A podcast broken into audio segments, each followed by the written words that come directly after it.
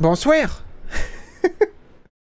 C'est parti, euh, si vous êtes prêts, on va monter tout de suite euh, au 305e étage de la tour de la JB Corp. C'est parti, c'est maintenant, et on commence tout de suite avec le générique euh, des chiffres. Hey! Who are you people? What do you want from me? You want the numbers, Mason. That's all we've ever wanted. Alors bonsoir et bon retour dans la tour de la JB Corp au 360e étage de, de cette tour extraordinaire en passant de Paris en face de la tour Eiffel, on le rappelle. Euh, J'en profite pour rappeler à tous ceux qui viennent de débarquer sur stream et à ceux qui nous écoutent en podcast sur Spotify, Android Podcast, Apple Podcast ou en rediffusion sur YouTube sur ma chaîne secondaire Jean-Baptiste Play que euh, il va y avoir des vidéos de la Gamescom qui vont sortir sur ma chaîne principale comme tous les ans. Et euh, dans cette émission, on va pas parler des jeux dont je vais parler là-bas. Et ce que j'ai décidé de faire, c'est que vu que c'est assez chargé, on va parler de toutes les annonces de la Gamescom et de tous les jeux que j'ai pu tester à la Gamescom mais que j'ai trouvé assez intéressants mais pas suffisamment pour finir dans la vidéo principale. Donc du coup, si vous avez des questions dans le chat ou euh, dans les commentaires euh, et que c'est un jeu que j'ai pas abordé là, c'est qu'il y a de fortes chances qu'il était absent ou alors que je veux en parler dans ma série sur la Gamescom. Voilà, au moins tout le monde euh, est au rendez-vous. Et pareil, dans le chat, si à un moment donné vous avez des questions, parce qu'il y a un jeu que vous voyez pas arriver et tout, n'hésitez pas à demander, moi je me ferai un plaisir de vous dire oui je l'ai testé, j'en parlerai dans mes vidéos, ou non il n'était pas là. Et, euh, et, au moins ça vous donne un petit peu des infos sur ce qui a été jouable ou pas, ce qui a été montré ou pas, ce qui sent bon ou pas. Euh, voilà, voilà. Alors, c'est pas tout de suite la Gamescom, puisque d'abord on va parler des news de rachat qu'il y a eu ces deux dernières semaines, parce qu'il y a quand même eu des gros trucs. Et ensuite, on va embrayer sur la Gamescom assez rapidement pour parler de toutes les annonces et euh, de pas mal de jeux qu'il y a eu. T'as rien loupé, Shadow Moses, ça vient juste de commencer. Alors, euh, Centro, on va en parler juste après. Il y avait Final Fantasy, je sais plus combien. Euh, non, Square Enix était absent. Euh, assez ouf. Square Enix aussi était absent de la Gamescom. C'était très bizarre, hein, cette comme Gamescom. Hein. Il n'y avait pas EA non plus. C'était assez ouf. Pourtant, il y avait beaucoup de jeux. Hein. Énormément de jeux. Mais il manquait beaucoup de, de, de on va dire, de d'acteurs classiques, quoi. Genre les gros acteurs de base. là, il y avait Krafton qui, du coup, est sud-coréen, prenait un gros gros stand. Il y avait Level Infinite euh, qui, euh, qui est l'éditeur euh, chinois qui va distribuer apparemment des jeux comme Darktide et euh, Hellsinger qui, avait un gros stand aussi, mais il manquait pas mal de monde quoi. Enfin, en tout cas des gens qui sont là d'habitude quoi. Alors, premier achat, Embracer, vous le savez, c'est cette méga corporation qui ne fait que grossir. J'en profite, excusez-moi, juste après, je vous remercie tous, hein, les subs. Je vais présenter déjà cette première news et après je vous dirai merci. Ne vous inquiétez pas, je suis là, je vous vois. Euh, qui était anciennement THQ Nordic, euh, puisque THQ a fermé, mais eux ils sont restés THQ Nordic et ils se sont renommés Embracer et ils rachètent tout, puisqu'ils ont racheté euh, Gearbox pour je sais plus combien exactement, mais 1 ou 2 milliards je crois. Voilà, ils continuent à faire des rachats encore et toujours. Embracer sont assez connus pour ça, et jusque-là tout le monde rigolait en mode ah, Embracer ils rachètent les petits studios qui servent à rien ou les licences qui servent à que dalle. Sauf que ces dernières années, bah, Embracer ils commencent à racheter des trucs de plus en plus gros et de plus en plus intéressant. Et là, ils ont racheté en fait l'entreprise euh, qui possède en fait les droits pour le Seigneur des Anneaux. C'est-à-dire la distribution des droits euh, dans le jeu vidéo pour le Seigneur des Anneaux et potentiellement pour d'autres médias. Et ben en fait, c'est tombé entre leurs mains. Et en plus de ça, dans la foulée, ils ont racheté euh, les développeurs de Killing Floor aussi également. Et les développeurs de... euh, je crois que je me le suis noté par là. Ils ont racheté les développeurs de Teardown aussi, je sais pas si vous avez vu ce jeu de destruction en voxel là qui avait plutôt pas mal fait parler de lui. Et ils ont racheté aussi un autre studio euh, que j'ai malheureusement pas noté. Et euh... et du coup le total du montant, euh, il me semble que c'était un truc genre un petit peu en dessous d'un milliard. C'est ça. Apparemment, c'est estimé à 773 millions euh, l'ensemble de l'acquisition, donc les différents studios, plus le rachat de la franchise euh, de la franchise Seigneur des Anneaux. Donc Embracer qui ne fait que grossir. hein. Embracer, je sais que je vous en parle souvent dans cette émission. euh, si vous apprenez leur existence maintenant, et bah bienvenue. Embracer fait partie de ces gros acteurs qu'il va falloir autant connaître que Focus, Ubisoft ou EA, parce qu'en fait ils ont énormément de studios à travers le monde maintenant. et Il y a beaucoup de studios que peut-être vous connaissez qui maintenant euh, bossent chez eux. Et ben c'est cool parce qu'en fait ces gens ont une force de frappe assez vénère et euh, ils ont récupéré le Seigneur des Anneaux, donc potentiellement on va avoir euh, un peu plus de jeux Seigneur des Anneaux dans les années à venir. C'est un, petit peu ça que ça veut dire pour nous. Alors j'en profite pour remercier, juste après je prends les réactions du chat par rapport à ce rachat.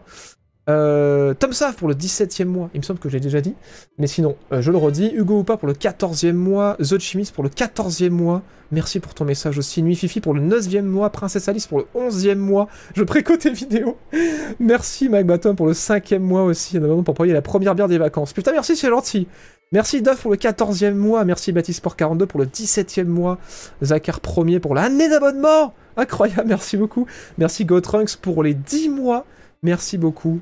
Et merci pour ton message, c'est adorable. Merci Elrond3301 pour le troisième mois, The Dwin pour le 17e mois, Miragel 9 pour le troisième mois, Double Steak pour le huitième mois, bientôt l'accouchement qui nous dit. Merci Ocard pour le 17e mois, et merci Arnwalden999 pour le 7e mois. Il dit j'ai profité de mes vacances euh, pour placer une antenne jean-maçonniste sur la belle de Guadeloupe. Continue à faire ce que tu fais, un plaisir de regarder tes vidéos. Bah merci Merci beaucoup et merci Célodis One Snake pour le huitième mois également.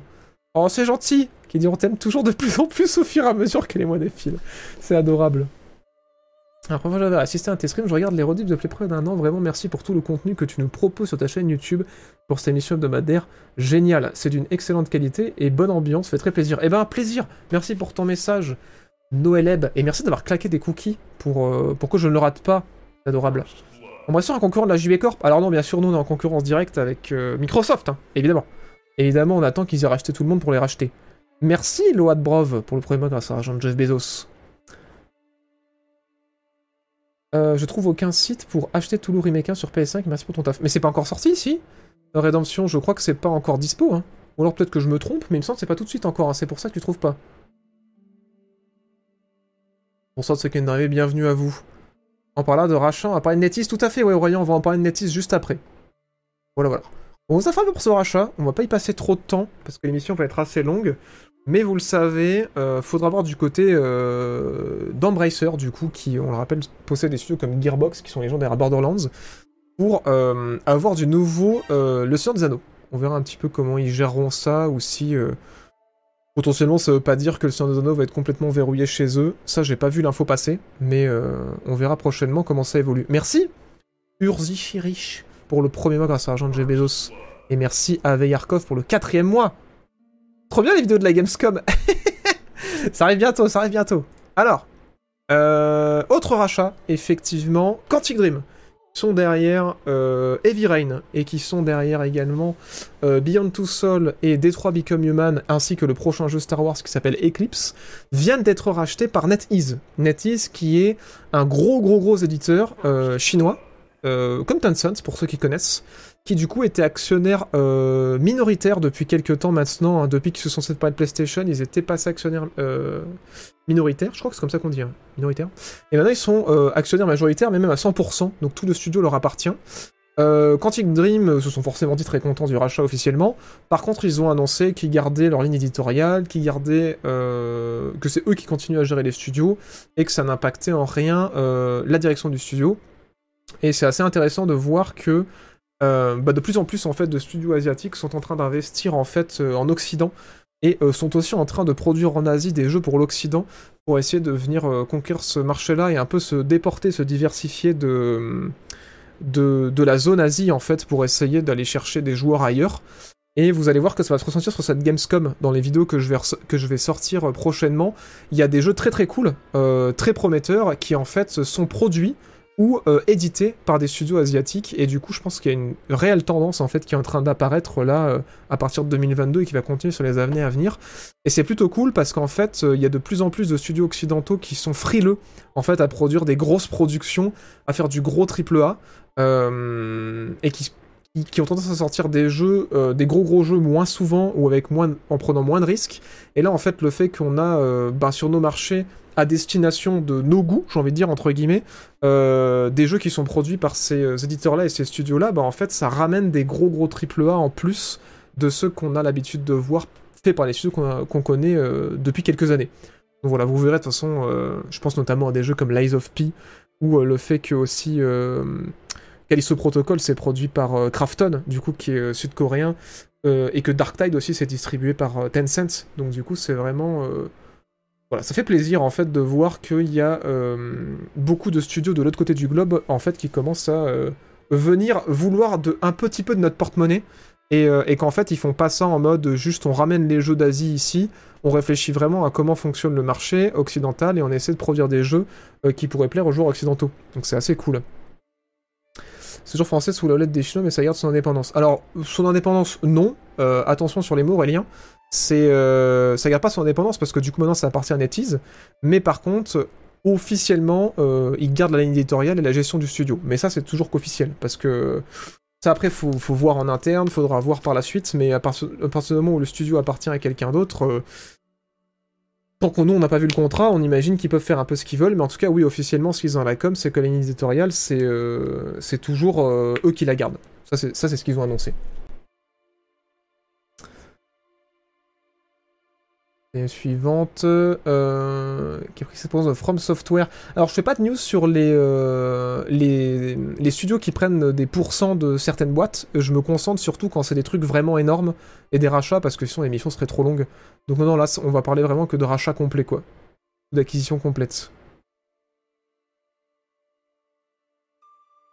Ouais, carrément, je suis d'accord avec toi, Stoyots, que 750 millions pour mettre la main sur Lord of the Rings, c'est pas grand chose, on est d'accord. Merci Maxos pour le premier grâce à Jean Jeff Bezos. Merci infiniment de ton soutien.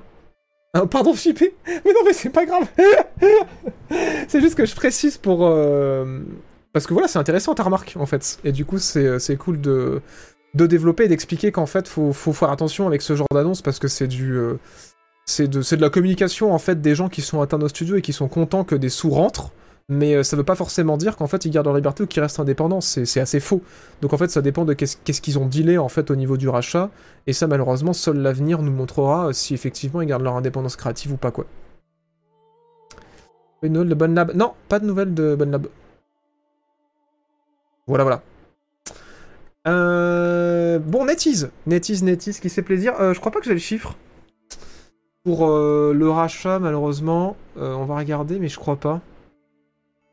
C'est toujours sympa d'avoir les chiffres, on peut lâcher des petits... euh, Mais malheureusement, en fait, de moins en moins on a les chiffres, parce qu'on sait qu'il y a des rachats énormes qui sont en train de faire en ce moment, mais euh, on n'a pas toujours la valeur.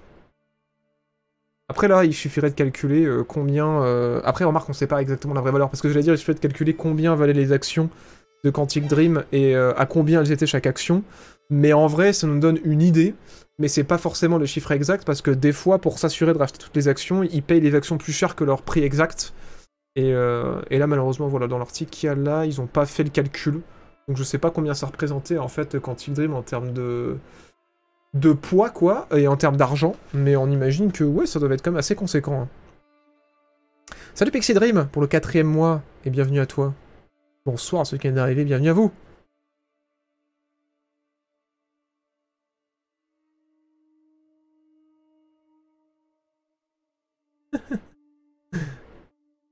Alors, euh... suite à ça, il me semble qu'il nous reste un rachat, je crois. Euh, Ah non, pas un rachat. On reste dans les chiffres, mais c'est pas du rachat. Et cette fois-ci, ça va pas vous faire très plaisir. Alors, euh, vous vous rappelez quand je vous disais il y a quelques semaines que l'Oculus Quest avait monté de prix? Eh ben la PS5 aussi va monter de prix. Voilà.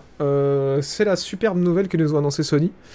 Ils ont dit en fait, on n'arrive pas à produire assez de PS5. Du coup, c'est chiant. Donc on va monter le prix de la PS5 de euh, 50 euros. Voilà, 50 euros en plus la PS5.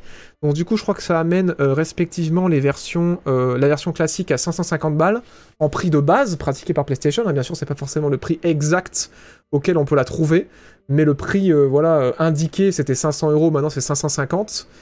Et euh, voilà, c'est en Europe, euh, c'est au Japon aussi, et je sais plus dans quelle région, région australe. Bref, partout dans le monde sauf aux États-Unis. Parce que du coup, aux États-Unis, euh, bah, vu que le dollar, euh, enfin le rapport euro-dollar a bougé, en fait, ils euh, se disent que finalement, maintenant, vu que 1 euro égale 1 dollar, bah, c'est plus intéressant de monter les prix en Europe qu'aux États-Unis. Donc on voit encore une fois qu'on est pris par les, pour des putains de grosses vaches à lait, toujours par les gros acteurs de l'industrie. Ça fait plaisir, puisque il y avait cette conversion magique pendant quelques temps, euh, 500 dollars égale 500 euros, finalement, pourquoi pas. euh. Mais, euh, mais maintenant, apparemment, cette conversion magique, vu qu'elle marche plus, bah, on va monter les prix pour tout le monde, sauf les Américains. Je suis super... ça, ça super plaisir, merci Soy. mais sinon, oui, c'est le même euh, discours qui a été servi euh, que par méta, en mode il n'y a pas assez de composants, donc si on veut des composants, il faut qu'on monte le prix, il faut qu'on vende la console plus cher, et comme ça, euh, on pourra euh, continuer à vendre des P5 et il y aura plus de P5 pour tout le monde. Euh, bon, j'ai regardé un petit peu ce qui était ressorti par rapport aux différents articles autour de cette annonce. la majorité des journalistes qui se sont penchés sur la question, notamment Gamecult, ils ont fait un, un super article là-dessus. Ils ont dit oui. Enfin, ça donne surtout l'impression qu'en fait, Sony veulent sécuriser leur monopole là et en profiter encore tant que ça dure un poil, parce que du coup, au, niveau des dernières projections qu'on avait, euh, Xbox commence à se rapprocher énormément des chiffres de PlayStation, de plus en plus. On est bientôt à une PlayStation vendue pour une Xbox Series, ce qui est pas ouf pour euh, Sony, parce que la, dernière génération, il y avait euh, deux PS4 qui étaient vendus pour une Xbox. Et du coup, ils sont plus dans une position de monopole, et je pense qu'ils vont essayer en fait de sécuriser un petit peu leur. leur. comment dit Leur chiffre d'affaires en fait, en montant un peu le prix de la console. Voilà, voilà, parce qu'ils se disent bon bah c'est bon, euh, on a fait des annonces, ça marche bien, les gens nous suivent, et ben euh, montons le prix. Donc voilà, ça fait pas plaisir, mais euh, apparemment c'est la faute au micro, au micro composant. la PS5 est introuvable au-dessous de 800 euros. Eh oui, ça c'est pour le monde dans lequel vit PlayStation, mais dans notre réalité à nous, effectivement, trouver une console à moins de 800 euros sur Internet, c'est compliqué. Enfin, une, une, PlayStation à moins de 800 euros sur Internet, c'est compliqué.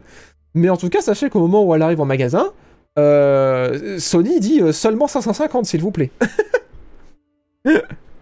Mais après, euh, bien sûr, si vous cherchez une PlayStation, moi, je vous recommanderais plutôt d'aller en magasin type Fnac et compagnie, là, et de vous foutre sur des files d'attente ou sur des newsletters, parce que dans ce genre de magasin-là, en général, ils les vendent à peu près au prix qui sont indiqués. Alors que quand c'est de la vente sur le web, en général, ça prend des proportions ridicules. Voilà, voilà. Peuvent se garder la PS5, je vais me prendre une bonne carte graphique, ouais. T'as eu la tendance des métaux, au fait Alors non, malheureusement, euh, le dénicheur, du coup, on a fait un test pendant deux mois. Ils étaient très contents de, de, euh, de la section météo de l'émission. Mais du coup, voilà, on fait une petite pause, euh, le temps qu'ils puissent se retourner et voir ce qu'ils veulent faire pour la suite. Et du coup, on verra si à l'avenir, ils sont chauds pour qu'on refasse un partenariat tous les mois et que je vous fasse la météo des prix. Mais du coup, c'était pas, du coup, il n'y a pas eu en août et il n'y aura pas en septembre non plus, malheureusement. Voilà, voilà. 550 euros pour une console il y a deux ans. Ouf, ça tire un pas réel. Il est où mon, il est où mon ouf? Ah, ça ne rigole plus dans le chat. Euh, non, je vais pas parler de Victoria 3. Voilà, il n'y a pas grand chose à dire, à part qu'on a eu la date de sortie, euh, que j'ai oublié. Mais je crois que c'est octobre-novembre, je sais plus. Mais j'ai pas pu le tester, euh, Victoria 3 malheureusement, donc j'avais pas grand chose à dire dessus. Le GOT ou de je vois si chaud. Peut sur Splatoon 3 ou pas, et sinon toujours aussi content de ces débriefs d'actu. Avec après d'informations principales sur le jeu vidéo. Alors Splatoon 3, euh, il y a eu une conférence euh, effectivement chez Nintendo. Euh, il a pas, j'ai pas vu grand chose de nouveau, à part qu'on a vu beaucoup de gameplay. Donc si vous attendez le jeu, je vous invite à aller voir la conférence. C'est un Nintendo, comment ils appellent ça, House je crois? Treehouse, ouais voilà, Treehouse. et, euh, et en fait, pour toutes les infos sur Splatoon, euh, Adrien Tendo, je t'invite à faire point d'exclamation liste actu dans le chat, tout attaché, liste actu dans le chat. Et en fait, tu tapes euh, Splatoon et tu vas tomber sur les différentes émissions où j'en parle. Regarde, je te montre.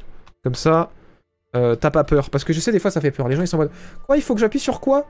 Voilà, tu tapes les actus dans le chat, t'as un lien qui t'est donné. Si vous êtes sur la rediff, c'est en description ce lien-là. Bam et là, en fait, t'arrives euh, sur euh, le sommaire de toutes les émissions que j'ai fait depuis un an et demi, et tu tapes... Euh, merde. Splatoon, et tu vois Splatoon 3, j'en ai parlé là, tu cliques dessus, bam et tu tombes sur le Jean-Baptiste Show du passé à la minute où je parle de Splatoon. C'est extraordinaire. C'était un 30 septembre 2021 à 24 minutes 40. Et du coup, je, parle du jeu, j'explique toutes les infos qu'on a dessus. Et bien sûr, j'en ai parlé un peu plus tard aussi. Hein. J'en ai parlé trois fois de Splatoon. J'en ai parlé aussi dans l'émission 51 euh, pendant la conférence de cet été. Et j'en ai reparlé euh, il y a même pas un mois, je crois. Voilà. Donc au moins, si tu veux des infos sur le jeu, tu peux aller euh, les choper là-bas. Malheureusement, j'ai pas pu y jouer, puisque Nintendo était complètement absent de, la Gamescom. Donc j'ai pas pu mettre la main sur Splatoon, je suis désolé. La Gamescom était cool. Elle était bizarre, mais elle était cool. Et vous le verrez, hein. de toute façon, il y a 4 vidéos qui vont arriver là dans pas trop longtemps où on parlera de ça et on va parler en plus de la Gamescom dans quelques instants euh, sur tout ce que j'ai pas parlé, tout ce que je vais pas parler dans mes vidéos et les différentes annonces qu'il y a eu aussi. Voilà. voilà. Bah merci euh, Ikinomi, je suis content que tu apprécies euh, que j'essaie de faire, j'essaie de rendre euh, ce stream agréable. Et ces rediffusions agréables aussi. Merci LPFR pour le 20e mois. Merci Rildos pour le 7e mois. Merci Cam46 pour le 17e mois. Merci El King Kong Buddy pour le 5e mois. Merci Nitia pour les 40 mois Mon dieu Combien? Merci Win Wintermine The pour les 16 mois. Merci beaucoup. Et merci Prostitoni pour le premier mois grâce à l'argent de Bezos. Pixie Dream pour le quatrième mois. Merci beaucoup. Et merci Gormo pour le huitième mois aussi. Bark Chatria pour le sixième mois grâce à l'argent de Jeff. Et aussi à Sacha0506 pour le premier mois grâce à l'argent de Jeff et LPFR pour le 20e mois. C'est extraordinaire. Alors, évidemment, euh, Microsoft ont profité de la situation pour dire euh, ne vous inquiétez pas, la Xbox, ça va pas monter de prix. voilà, dès qu'ils peuvent tirer dans les genoux, Microsoft, ils en profitent. La Series X euh, va rester à 500 boulettes et la Series S, il me semble qu'elle a 350 ou 400, je sais plus. Voilà, voilà. Microsoft sont très contents de dire que eux, ça va. Euh, la, console va pas monter de prix, y a pas de problème. N'hésitez pas à acheter Game Pass. Et euh, Phil Spencer s'est dit aussi forcément. Euh, il feel good. Voilà, Phil Spencer, il feel good. Regardez-le comme il est heureux. Zoomons sur Phil. Phil Spencer se dit heureux. Alors pourquoi il se dit heureux, Phil Spencer? Parce que en fait, euh, il y a eu une première validation, vous le saviez, on en avait parlé, euh, que ça arrivait il y a deux semaines, du rachat euh, Activision Blizzard. Et en fait, Speed Spencer, il feel good parce que ça a l'air bien parti pour que le rachat d'Activision Blizzard soit validé. On le rappelle, hein, 68,7 milliards pour racheter Activision Blizzard et ça a été validé par je sais plus quel organisme, je crois que c'est marqué là. Euh... Non, c'est pas marqué là. Bon, enfin, bref, il y a un organisme de régulation qui a déjà validé le truc. Il en manque encore quelques-uns, mais ça a l'air bien parti pour Phil. Euh, c'est 60, presque 69 milliards de dollars ont l'air d'être validés par la street et on a l'air de dire oui, euh, Microsoft qui rachète tout, euh, dont un des plus gros éditeurs du monde, ça m'a l'air ok. bon, c'est bien, quand on les rachètera avec tous les actionnaires de la JB Corp, ça ira plus vite. Merci Monsieur Hibou, qui a offert combien? 5 abonnements Merci infiniment et merci à Tofi503 pour le 7 mois. Merci beaucoup. Et merci à Tristvi pour le premier mois d'abonnement. DBZHFR pour le premier mois d'abonnement grâce à l'argent de Jeff Bezos.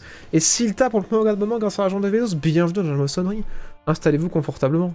Bon voilà, Phil est heureux. Voilà, Phil feels good. C'était pas une vraie news, c'était juste euh, une petite info en plus de la news précédente. Mais, euh, mais voilà. Cet argent, il finit où à la fin? Il finit dans les poches euh, des actionnaires. et dans les dirigeants des studios, en général. Voilà, voilà.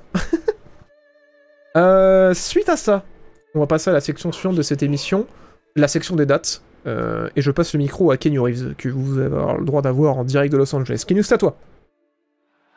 Do you guys want to know um, when there's uh, when a, the release date? Yeah.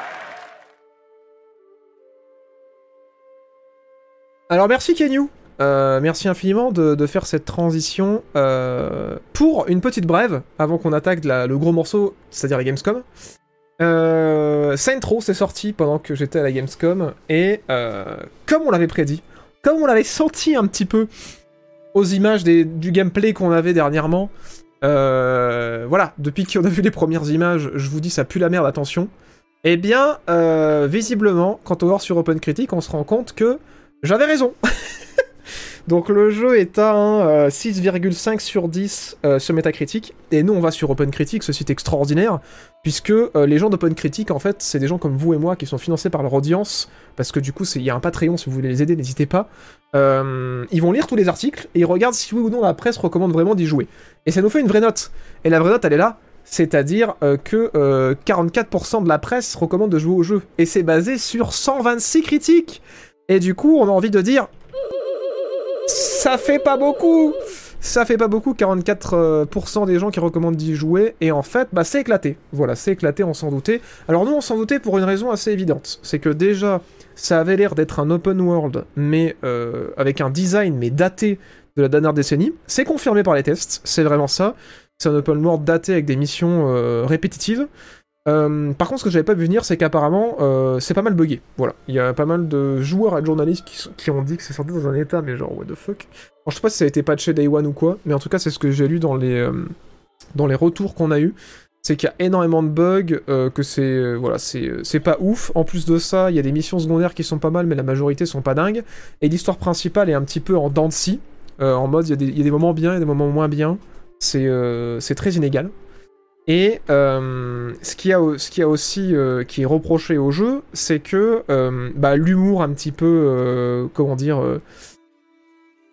l'humour synthro, bah en fait là il a pas forcément bien vieilli quoi. C'est-à-dire qu'en fait c'est marrant, c'est fun, c'est un bon défouloir, mais en fait c'est vite chiant. Et, et on n'a pas forcément envie d'aller au bout du jeu. Donc voilà, du plaisir, hein. du plaisir, 60 euros, n'hésitez pas. voilà, voilà, c'est un qui est sorti dans un état incroyable. hein. On l'avait dit Game of the Year, euh, on l'avait annoncé, c'était le jeu de l'année. euh. Voilà, comme quoi précommander, on le rappelle, c'est le man, c'est le mal, pardon. euh, prudence, prudence, toujours. hein. même si je sais que voilà, il y avait beaucoup de fans de Centro dans le chat quand on en parlait. Euh, attention, hein. attention, attention.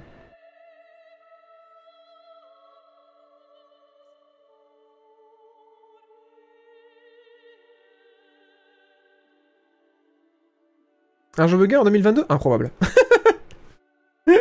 J'en peux plus. Merci Kinomi pour le 9ème mois. D'avoir qu'elle puisse profiter de tes lives. Donc, euh, énorme merci pour les rediffs et tout le taf qu'il y a derrière. Mais un plaisir Le JB Show, c'est clairement le masterclass propre française du jeu vidéo. de l'actu reliée de façon sérieuse et fin à la fois. Et bah merci putain, ça fait plaisir. Ça fait vraiment plaisir. Bah franchement, je suis content que t'apprécies euh, les émissions et les rediffs. Euh, franchement, c'est... Non, c'est très cool. Merci pour le message. Merci euh, Ayam Kora aussi pour le, pour le premier mois. Merci infiniment. Bienvenue dans la maçonnerie. Et merci Silta aussi pour le premier mois grâce à l'argent de Jeff Bezos. Et bienvenue dans la maçonnerie. On débarre de rire, hein. Voilà, voilà. Pas fin fun. Ah oui, je me disais, euh, c'est bizarre quand même comme tour de phrase. De l'actu relayée de façon sérieuse et fin. Je me suis dit, il manque peut-être un E. Fine, peut-être Mais non, c'est fun. Ok, cool. Bon, ça va si c'est fun alors.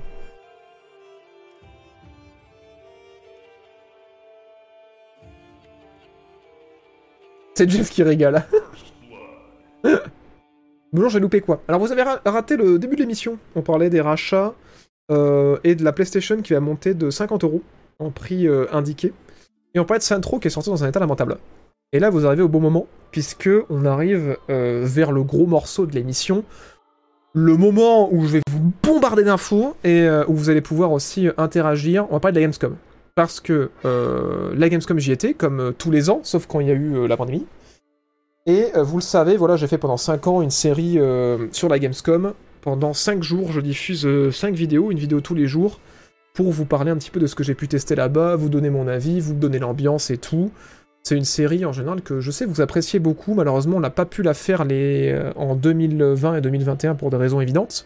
Et là, j'y suis retourné. Les vidéos avancent bien, ça va arriver très bientôt. Il y aura 4 vidéos au lieu de 5 cette année par contre, parce que c'était une Gamescom un peu particulière. Et là, je vais vous parler de toutes les annonces qu'il y a eu pendant les conférences, euh, dont je vais pas parler dans mes vidéos, et de tous les jeux potentiellement que j'ai pu tester, euh, et qui ne seront pas dans mes vidéos. Parce que voilà, vu que j'ai quand même pu tester pas mal de trucs, euh, je vais éviter de parler ce que je vais vous parler dans quelques jours là sur ma chaîne principale. Et du coup, on va se concentrer sur ce que je n'ai pas retenu pour les vidéos sur la chaîne principale, car bah, il faut choisir, en fait, tout simplement. Voilà, voilà. Et sur ces belles paroles, nous allons envoyer tout de suite euh, le générique de l'hype. C'est parti, Michel, sur la 2. World premiere. Oh my god! Okay, it's happening! Everybody stay calm! What's the Procedure, stay calm. everyone? What's the procedure? Stay calm! Wait, wait, wait, wait. Everybody calm down! No, no, Michael, no! Précommandé, c'est le mal. What does warm mean?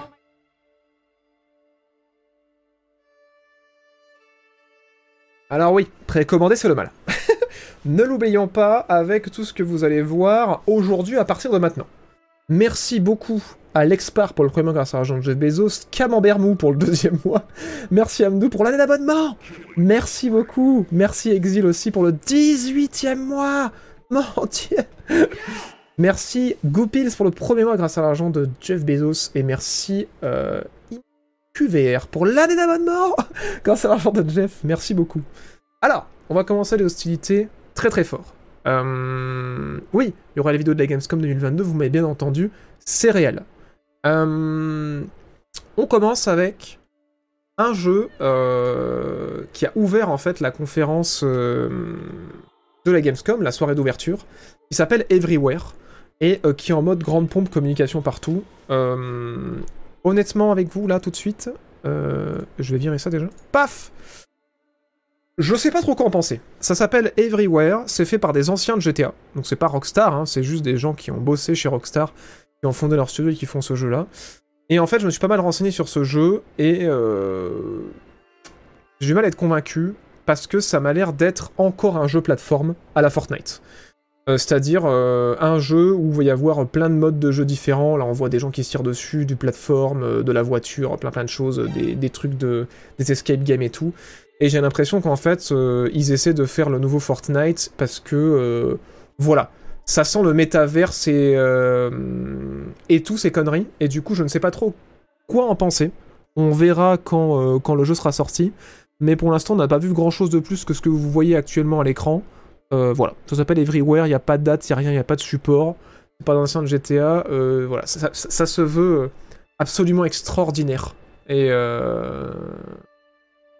et je ne sais pas. Je ne sais pas, plus on apprend sur ce jeu, plus je me dis, ça sent le pétard mouillé. Mais pourquoi pas? Pourquoi pas? J'imagine que voilà, Fortnite ça brasse tellement de thunes que ça inspire des gens.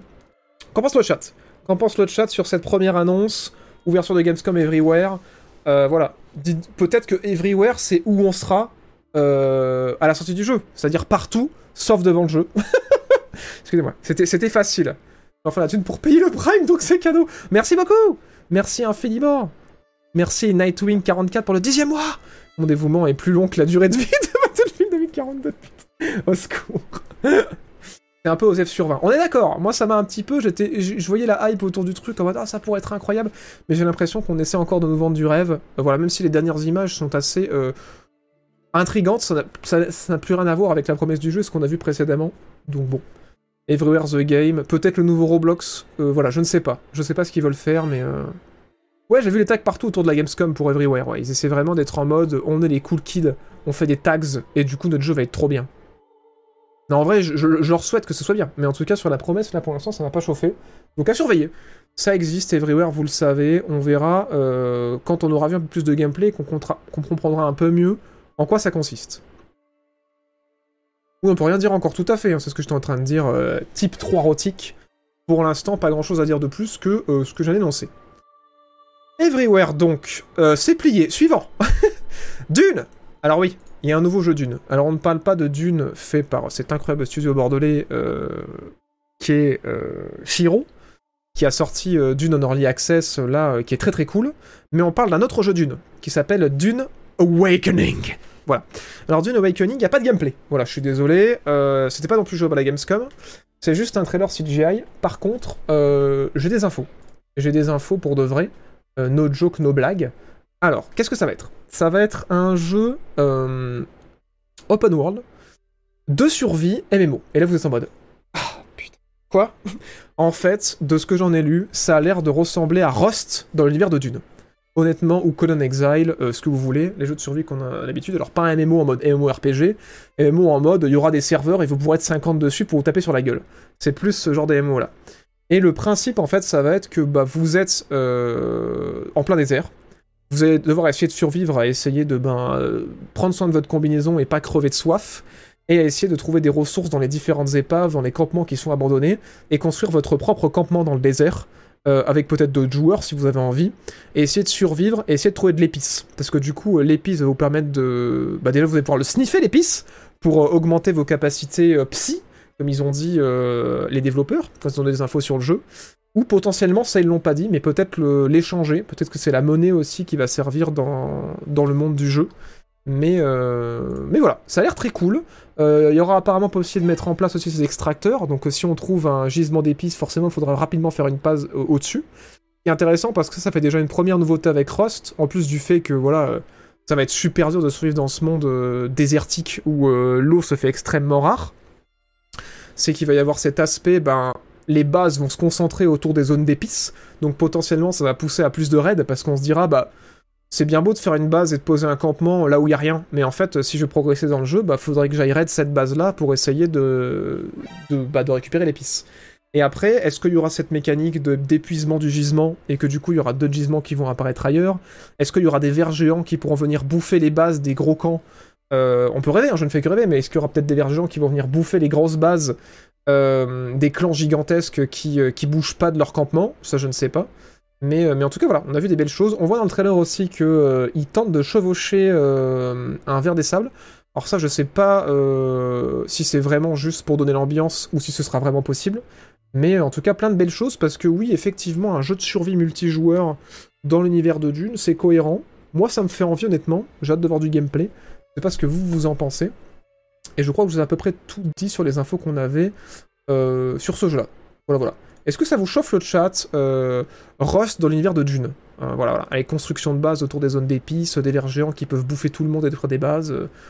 Moi, j'avoue que ça, ça attise ma curiosité. C'est pas forcément ce que j'attends dans l'univers Dune, mais j'avoue que là, pourquoi pas? Pourquoi pas en vrai, moi, ça m'intéresse à voir. Ou au grand Chayoulot, tout à fait Moyen pas fan de la survie. D'accord, à voir. En vrai, ça peut être bien. Sur le papier, ça fait kiffer à voir, à voir la boucle. Ouais, carrément. Je suis assez d'accord avec vous. euh, J'ai hâte de voir un petit peu qu'est-ce qu'ils vont proposer niveau gameplay de différent des concurrents, quoi. Curieux. Ok. Ça hype un peu. On est d'accord. hein. Franchement, l'idée de base euh, chauffe assez. Après, faudra vraiment voir. Et on voit aussi des ornioptères dans le trailer, donc peut-être qu'il y aura des, euh, des véhicules aériens. Ça pourrait être grave cool. Et on voit aussi du coup un- une machine de récolte, donc peut-être qu'il y aura possibilité de récupérer ces machines euh, ou de les piquer à des IA, j'en sais rien. Enfin, tout est vraiment possible d'imaginer sur ce trailer-là, donc on verra. On voit aussi euh, au loin euh, les, tempêtes qu'on suppose feront partie du jeu. Mais en tout cas, tout ce qu'on nous a annoncé pour l'instant en termes de gameplay, c'est construction de base, construction de petits campements, récolte d'épices pour améliorer ses pouvoirs psy, et, euh, et c'est à peu près tout quoi. Et un monde, voilà, un monde, système de survie, euh, gestion de l'eau, euh, exploration. Voilà, voilà pour ce Dune Awakening. C'est joli, après encore un Rust-like, mais en vrai... Si le spin sur un gameplay plus récolteur pour Empire Marchand, ce serait dans le thème. Ouais, c'est pas, pas faux. hein. Franchement, il y a moyen de faire des trucs cool. Hein. À voir ce qu'ils vont en faire, mais il y a moyen de faire des trucs cool. Par contre, si la dead, la CG est la même que le jeu. Non, non, c'est de la CGI. Hein. Je pense pas que ce sera comme ça. Bon, le système de serveur aussi, euh, plus style Rust de 100 personnes, nouveau live entre potes. Je pense que ce sera plus style Rust. Je pense. Mais on, verra. hein. Pour l'instant, j'ai pas l'info parce qu'ils ont appuyé sur le côté euh, MMO dans le sens massivement euh, online, quoi. Dans le sens plutôt des serveurs à 100 joueurs, donc j'imagine. Ouais, c'est un trailer CGI, tout à fait. Mais en tout cas, ils ont communiqué sur quels étaient leurs objectifs. Pour ça que j'en parle. Voilà, Open World Survival MMO.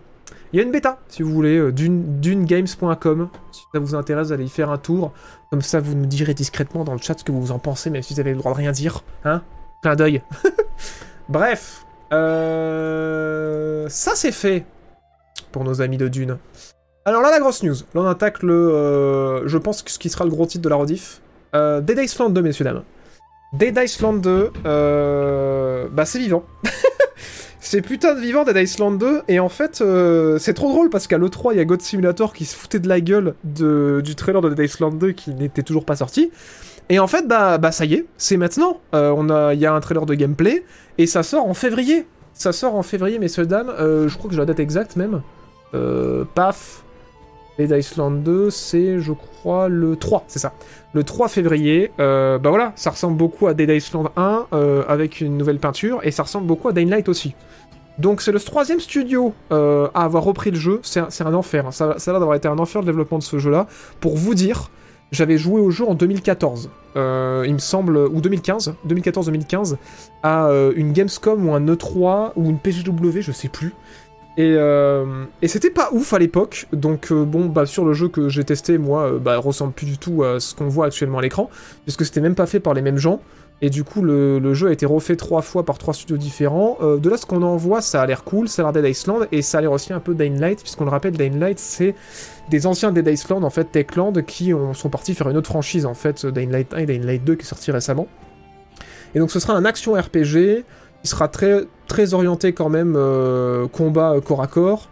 Et euh, ça va se passer à Los Angeles. Il y a un gore system, comme vous avez pu le voir, qui a l'air d'être assez poussé.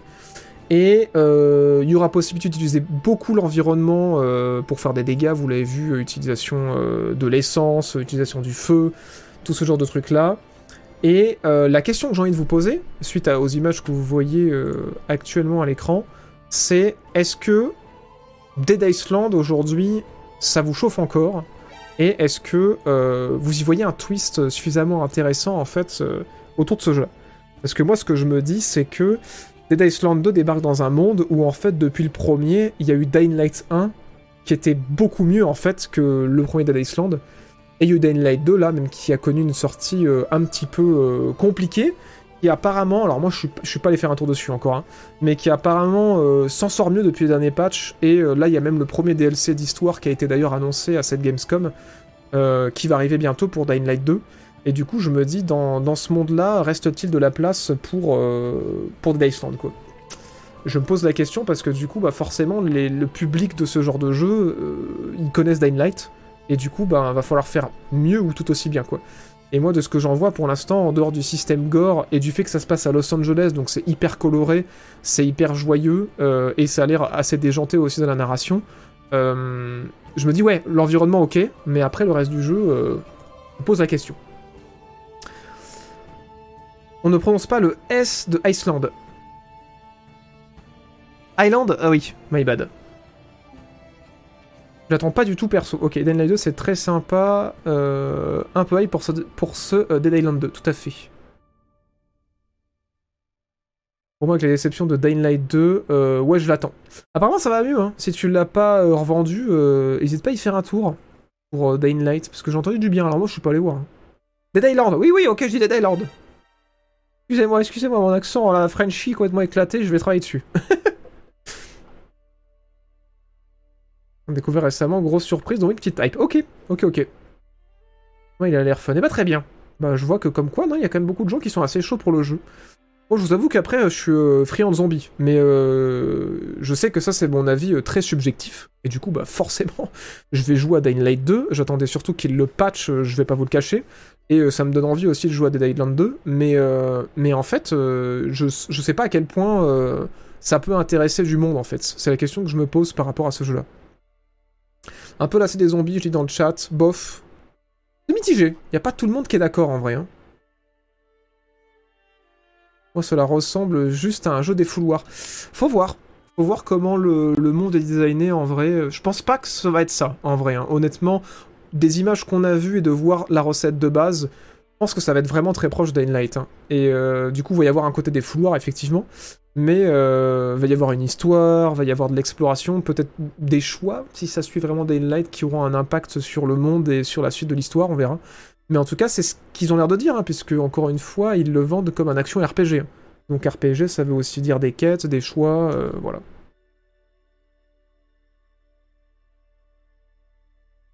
André la tresse, mais pourquoi pas? Alors oui, évidemment, évidemment, euh, moi je viens prendre la température, mais évidemment, euh, pas de précommande, hein. précommander c'est le mal, on le rappelle, et on attend le jour de la sortie, euh, voilà, les avis de la presse, les avis des joueurs sur Steam, etc., pour voir ce que ça donne.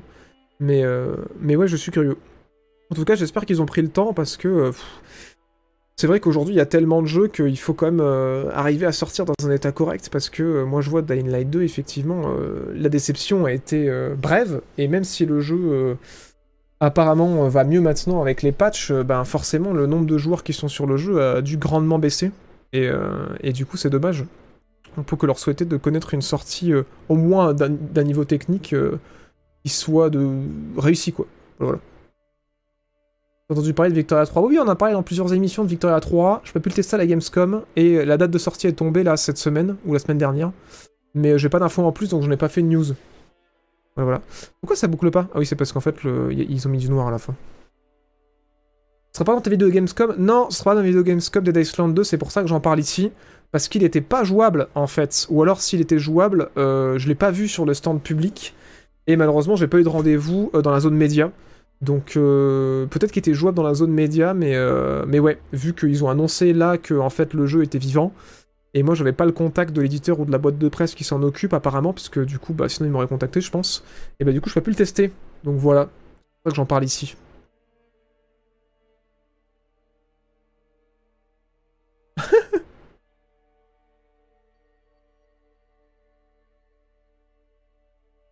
À prononcer le S Ah ouais, non, mais c'est les mauvaises habitudes dans la vie dure, vous le savez, hein. Je vais faire gaffe, hein, mais. Euh... À de voir la vidéo, l'intro des vidéos Gamescom. Ah oui, au niveau de, la bande-annonce et au niveau des sketchs, euh, ça va être quelque chose. hein. ça va être une Gamescom bizarre, mais au niveau des sketchs, ça va être n'importe quoi. On est un peu parti en couille cette année. non, j'ai pas pu tester Outlast parce que je l'ai pas vu. Euh, il était pas du tout présent. Et, euh, et je sais pas si dans la zone média il était présent, mais en tout cas, euh, quand je me suis pris dans la zone média, je l'ai pas vu du tout. Donc euh, voilà. Alors, bon, je pense qu'on a passé assez de temps sur Island 2. On va passer à la suite parce qu'il y a encore pas mal de trucs à discuter en vrai. Et euh, la news, pour ceux qui étaient euh, assez fans de euh, la franchise, Borderlands et aussi de Telltale, si vous vous rappeliez, Telltale Games avait fait un jeu qui s'appelait Tales from the Borderlands, qui avait été très bien reçu à l'époque. Eh bien, Gearbox, en fait, ont tellement aimé le jeu que du coup, ils ont repris euh, quand Telltale s'est effondré euh, l'idée et en fait ils ont développé en interne chez eux. Donc c'est le développeur de Borderlands cette fois-ci qui font euh, ce Tales from the Borderlands. Et en gros c'est vraiment les jeux Telltale Games ou alors un petit peu dans le délire Quantic Dream c'est-à-dire des jeux qui sont extrêmement narratifs avec des choix multiples et plusieurs fins. Et, et en fait bah, ça c'est la suite. Du coup ça s'appelle New Tales from the Borderlands. Le trailer que vous voyez c'est celui qui a été montré à la Gamescom. Ça a l'air très très cool. Et voilà c'est le 2 mais qui est fait par Gearbox cette fois-ci donc potentiellement avec euh, peut-être plus de budget, je ne sais pas. Je sais pas quelle était la taille de l'équipe qui a bossé sur ce jeu-là. Ça a l'air assez cool et ça a été daté. Ça a été daté. Euh... On va voir la date notée là. Ouais, le 21 octobre euh, 2022. Voilà, voilà. Si vous aviez kiffé un petit peu euh, l'ambiance Borderlands, mais que le côté euh, looter-shooter, euh, ça vous est passé au-dessus et que vous avez préféré le, jeu de Telltale, bah sachez que euh, il y aura une suite. Voilà, voilà. Et si vous aimez Borderlands de manière générale et que vous aviez adoré le jeu de Telltale, et ben, euh, bonne nouvelle, Gearbox, ils font une suite. Et vous l'avez devant vos yeux ébahis. New Tales from the Borderlands, du coup, qui va sortir très prochainement. Voilà, voilà. Est-ce qu'il y avait code 38 et FIFA 46 à la Gamescom? Malheureusement, non. oh my god, j'ai tout raté. Mais non, non, on vient de commencer à débrief la Gamescom. T'as raté les premières news, mais c'est pas grave. Il y a la rediff sur la chaîne secondaire. Mais là, on est en pleine Gamescom. T'as raté euh, quelques news, mais il y en a encore pas mal. hein. Pas de soucis, tout va bien. Je suis trop trop heureux. Et ben voilà. Ça fait des euros, ça fait plaisir. Bonne soirée tout le monde, je dois y aller. Ok, ça marche. Bonne soirée, triste vie. Merci Greg Azontic pour le 52e mois, mon dieu. Merci de ton soutien. 52 mois que je cherche le bouton pour retirer le renouvellement. Il est trop con, putain. Merci Gothic War pour le 6ème mois. Merci Rod pour le 13ème mois. Merci Norferion pour le 4ème mois. Et Nick the Jung pour le 17ème mois. Buffalo Exe pour le 5ème mois grâce à l'argent de Jeff. Et Kemzis pour le premier mois grâce à l'argent de Jeff. I Billy I Can Fly aussi pour le 18ème mois. El Menimo pour le 9ème mois. Un mois de plus avec toi, tonton. Merci encore pour ce que tu, f- sur ce que tu fais pour nous vis-à-vis de l'industrie de jeux vidéo. Je t'aime. Eh ben, plaisir. Et moi aussi, je vous aime très fort, vous le savez. Merci Zoc87 pour le 9ème mois. Merci beaucoup. Merci Nimrod aussi pour le 4ème mois. Merci infiniment de votre soutien. Merci Nightwing44 encore une fois pour le 10ème mois. Euh, mais je vois ce que c'est Nine Soul. Qu'est-ce que, de quoi vous me parlez? T'es la deuxième personne à me demander et je me dis mais Nine Soul, comme ça? Nine Soul Game? Ah bah ouais, vois pas du tout ce que c'est. Ah si, oui, j'avais vu un aperçu. Bah j'ai pas joué. Voilà, voilà. J'ai pas joué malheureusement. Donc je ne peux rien en dire.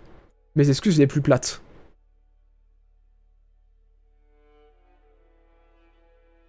Telltale Games.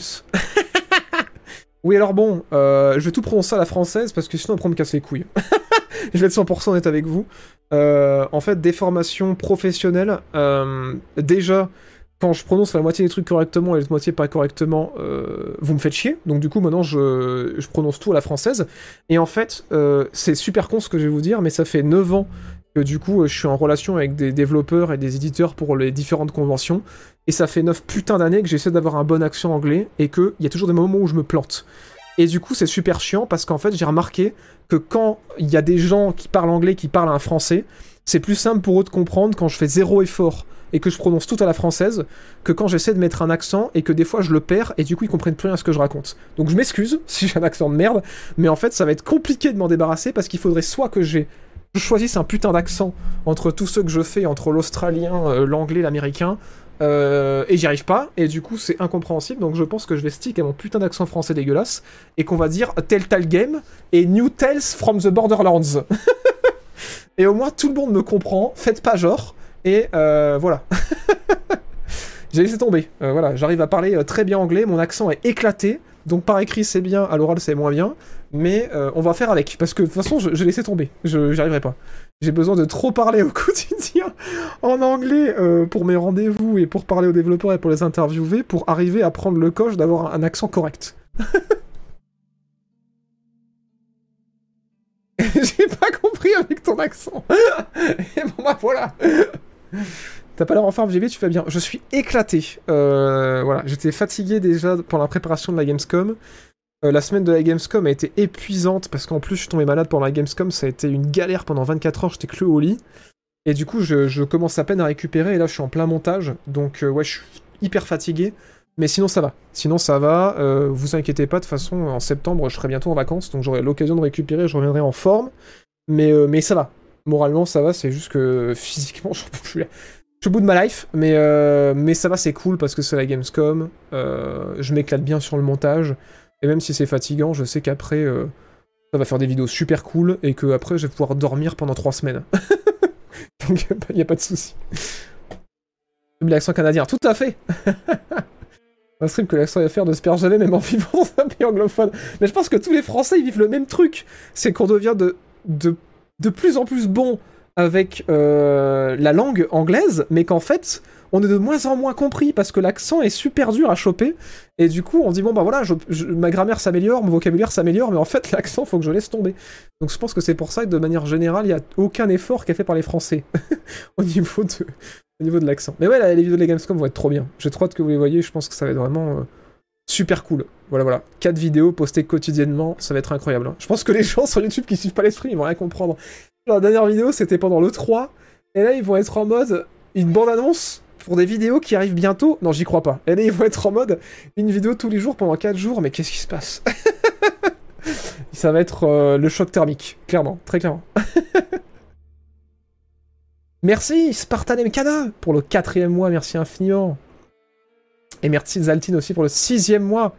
Merci beaucoup de ton soutien. Bon, euh, on parlait de Telltale. Eh bien, on va en parler encore. Parce que ils ont, alors vous le savez peut-être ou pas, mais en fait, euh, Telltale Games se sont reformés euh, après avoir été euh, fermés. Et ils continuent à faire des jeux. Ils ont annoncé euh, The Wolf Among Us 2, trop content, trop bien. Et en fait, là, à cette Gamescom, ils ont annoncé un jeu The Expanse. The Expanse, The Expanse, The Expanse, voilà. The Expanse. Et euh... C'est horrible, je peux pas dire The Expanse, faut que je choisisse. Et, euh, et en fait, du coup, c'est une série de science-fiction euh, qui, euh, qui apparemment marche bien. On me l'a recommandé, moi j'ai pas regardé. Et aussi, ça nous a montré, en fait, avec le peu de gameplay qu'on a vu actuellement, qu'en fait, Telltale, ça a changé quand même. Parce que ça reste du jeu narratif avec des dialogues et des interactions et des QTE. Mais ils ont l'air de développer un peu plus de pans de gameplay, puisqu'on a vu, voilà, des phases en 0G. euh, et apparemment, il y a. Je sais plus si c'est dans quel trailer.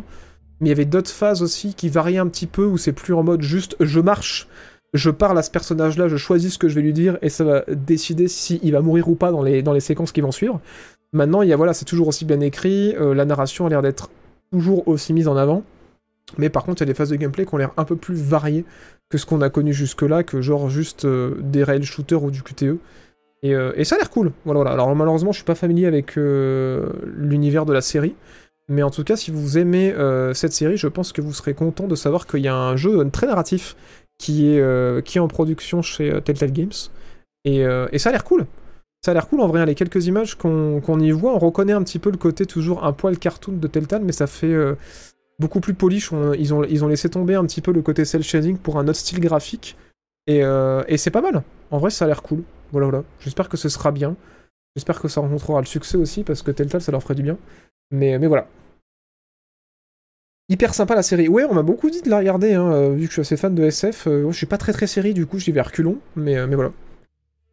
À l'origine, c'est un roman de 9 tomes, dont les 5 premiers étaient adaptés par la série d'Amazon. Ah, je savais pas du tout que c'était un roman. Ah bah, je j'irais peut-être plus vers ça, en fait, finalement. On a stoppé la série à la saison 6 trop coûteuse. Ah merde Bah ouais, j'imagine, en même temps, la science-fiction, ça doit coûter un bras. Des meilleures séries SF. Ok, bon bah si, ça- si, si vraiment c'est bien et qu'en plus c'est fini, euh, why not? Elle pourrait continuer la série Minecraft, j'adorerais cette histoire. Alors c'est pas prévu, pour l'instant ce qu'ils ont annoncé c'est euh, The Wolf Among Us euh, 2 et euh, voilà, série The Expanse.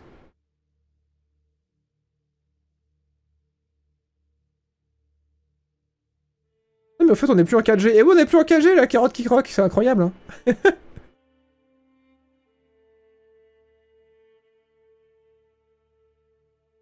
tu vas refaire une vidéo PC Gamer à 500 euros? Alors oui, euh, je sais pas si on va pouvoir faire 500 euros encore cette année, même si les prix baissent. On va essayer.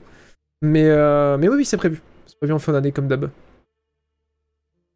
On aurait comme un des successeurs à Battlestar Galactica. Ouais, c'est ce qu'on m'a dit. hein. Ça me l'a assez bien vendu parce que Battlestar Galactica, j'avais regardé euh, une ou deux saisons, je sais plus.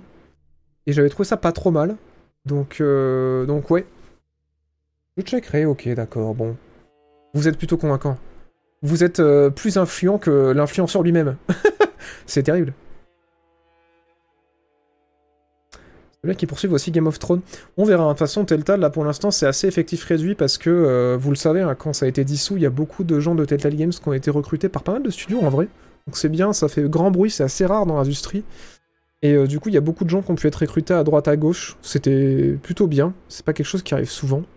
Qui est dommage, mais en tout cas, il y a eu un, vrai mouvement en fait de soutien euh, par rapport à ce studio. Et du coup, il y a énormément de gens qui ont été dispatchés. Du coup, bah, il y a pas énormément de gens du studio de base qui sont dans le studio qui a été reformé là, qui s'appelle Tetal aujourd'hui. Mais, euh, en tout cas, ouais.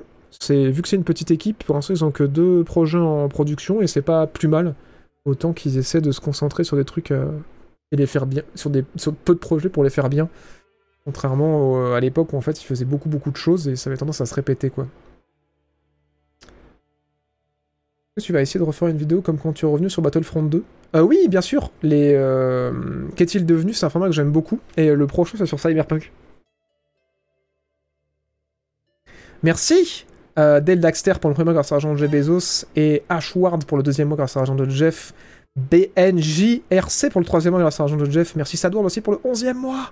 Merci beaucoup de votre soutien. Bon, faut qu'on avance un peu quand même parce qu'il y a beaucoup de choses à parler. On en est où là? Euh, The Expense est fait. Ouais, va falloir que j'accélère un poil parce qu'il y a pas mal de trucs. Alors, euh, maintenant je vais vous parler de Marauders. Alors, Marauders, qu'est-ce que c'est? C'est Tarkov dans l'espace. Euh, Gamescom. Je l'ai testé. Je l'ai testé. euh, vous allez voir un petit peu des images actuellement à l'écran et c'est vraiment Tarkov dans l'espace. C'est vraiment Tarkov dans l'espace. Ça a l'air d'avoir été euh, vraiment de manière assez violente inspiré des courts-métrages Warhammer 40 000, je pense que vous avez vu, Astartes. Mais vraiment, là, on le voit dans ce trailer et même dans la direction euh, qu'ils prennent au niveau du jeu. Et, euh, et j'ai pu avoir le jeu en main. Effectivement, quand on est à pied ou dans le, design du jeu, c'est très très Tarkov. C'est-à-dire au niveau de l'inventaire, euh, c'est des équipes de 3 qui peuvent se larguer en fait dans les vaisseaux pour récupérer de l'équipement comme dans Tarkov. Et voilà, faut, faut récupérer de l'équipement, faut looter, faut essayer de partir en vie. La grosse différence qu'il y a, c'est que euh, Tarkov, quand vous choisissez une mission, euh, ça vous téléporte dans la mission. Là, ce qui se passe avec Marauders, vous allez le voir un petit peu plus loin euh, dans le gameplay, c'est que vous débutez dans un vaisseau avec vos potes ou tout seul. Et c'est ce vaisseau-là que vous pouvez piloter en fait dans cette espèce de, zone d'astéroïdes. Et en fait, vous allez pouvoir prendre d'assaut des stations ou des vaisseaux. Et soit vous vous dockez en fait dans les stations, soit euh, vous allez un comment dire un un voilà un breacher donc c'est à dire ces petits vaisseaux là que vous balancez et vous en fait traversez la coque des vaisseaux pour euh, rentrer à bord et looter. Bon alors sauf que bon quand on rentre avec un breacher comme ça je sais pas comment on se barre parce que du coup le vaisseau il a perpète les oies et forcément peut y avoir d'autres joueurs à l'intérieur des vaisseaux euh, qui peuvent venir vous péter la tronche et tout et voilà. Alors déjà que, vous dire c'est que comme Tarkov la prise en main de ce jeu elle est horrible j'ai rien pité. C'est vraiment. Pourtant, j'ai joué à Tarkov. hein. Et euh, tout ce qui est l'aspect. euh, je prépare mon inventaire avant une mission. Déjà, euh, heureusement que je le connais parce que je voyais des gens à côté de moi qui partaient tout nus dans la mission et qui comprenaient pas ce qu'ils devaient faire. Mais bon, bah, ça c'est Tarkov, donc ça va. Mais par contre, après, il y a un nouvel aspect, c'est le vaisseau. Et putain, ça prend un temps fou de comprendre ce qu'il faut faire, comment piloter le vaisseau, où est-ce qu'il faut aller. Parce que là, dans les images que vous voyez actuellement à l'écran, euh, ça a l'air d'être assez facile, genre en mode ouais, tu te drops, tu vas dans le vaisseau et tout. Mais en fait, faut se rendre compte que c'est une zone qui est immense, avec plein de stations spatiales, plein de vaisseaux qui se promènent. Et en fait, on sait pas où aller, euh, quel vaisseau prendre d'assaut, euh, comment l'attaquer, vers où est la zone importante. Et du coup, le, pic de progression, enfin, le, c'est même pas un pic de progression, c'est un escalier de progression, ça a l'air super vénère. Et je pense que ça va être incroyable à découvrir si euh, c'est le, genre de jeu que vous aimez, genre savoir quel type de vaisseau correspond à quoi, comment euh, attaquer quel type de vaisseau, quelle station ça correspond à quoi, où est-ce qu'est le loot.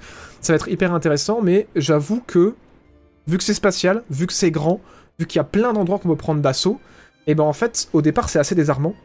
Et même si euh, pendant la Gamescom c'était multijoueur, et ben j'ai croisé putain de personnes. Alors bon, je jouais peut-être euh, une demi-heure, donc forcément ça fait pas beaucoup, mais malheureusement c'est le peu de temps qu'on a à tester euh, pendant la Gamescom.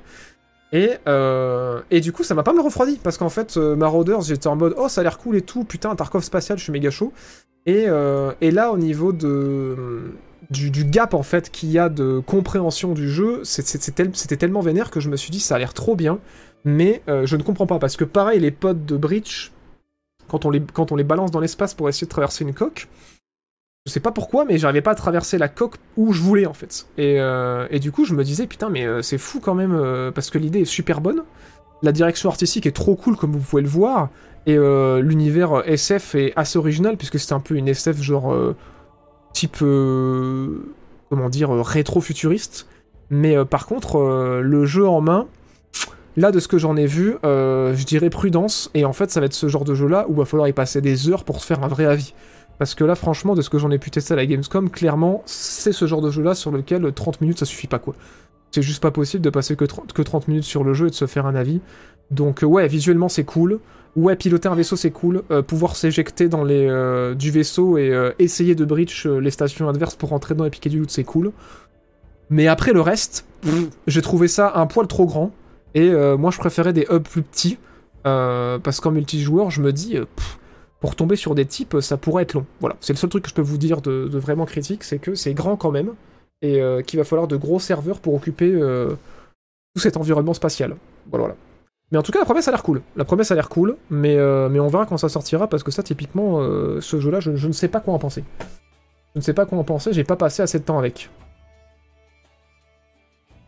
Est-ce que tu un avis sur de plus en plus de jeux dans l'espace qui vont arriver dans les prochaines années? Eh ben, j'ai envie de dire tant mieux. Euh, moi, j'adore la SF, hein, donc euh, je vais pas me plaindre.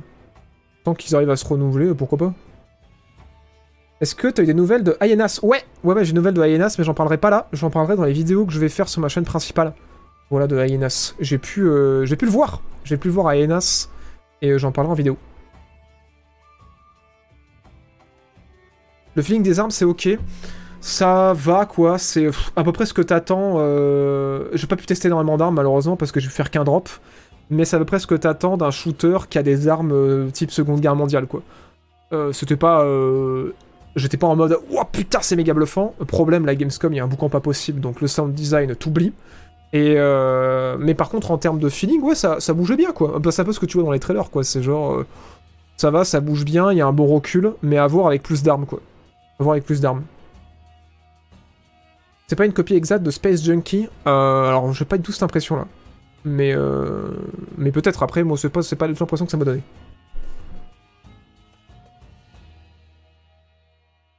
C'est multijoueur comme Tarkov Non, non, c'est multijoueur. hein. C'est c'est des équipes. En fait, tu peux, tu peux partir en solo ou en équipe de 2 ou de 3. Mais c'est exactement comme Tarkov, c'est du PVP quoi.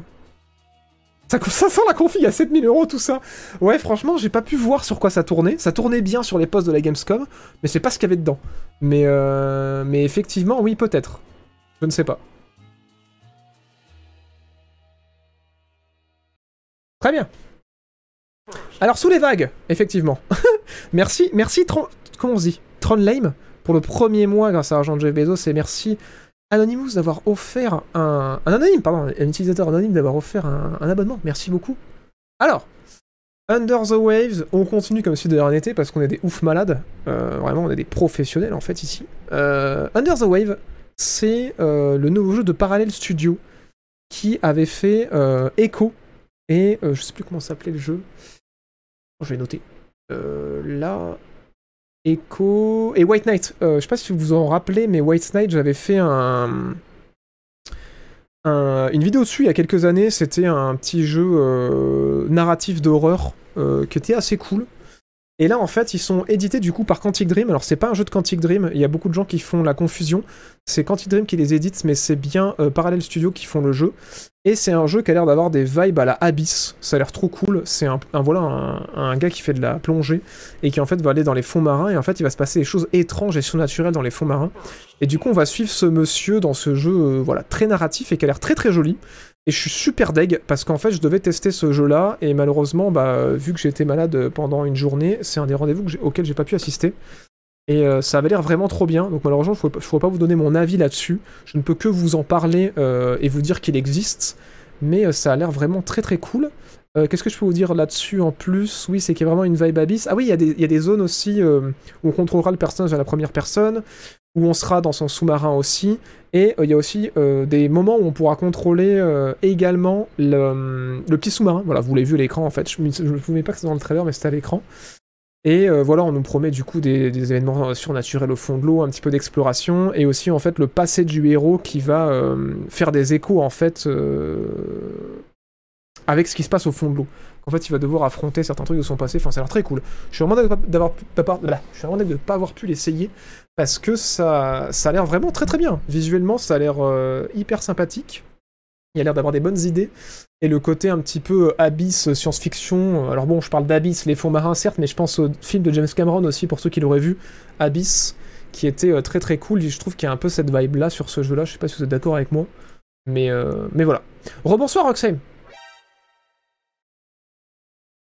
Euh, non, je vais pas parler de Bannerlord parce que bon, bah, il est déjà euh, en early euh, access et du coup je me concentre un peu sur les, sur les trucs qui sont pas encore sortis. Merci Merci Sacha31 pour le deuxième mois et merci Sid35 BZH pour le premier grâce à l'argent de Jeff Bezos. Une info sur la sortie des Elder Scrolls 6 Ah non, je vais pas répondre à cette question. L'ambiance du jeu a l'air cool, hein. franchement on est d'accord. hein. Je suis vraiment de pas avoir pu mettre la main dessus. Ouais, Abyss c'est très très cool comme film. hein. Mais j'ai vraiment cette vibe là, je sais pas si vous, le ressentez aussi, mais le fait qu'il aille vraiment dans les fonds marins et qu'il se passe des trucs bizarres avec l'eau et qui euh, voit des choses qui devraient pas être là.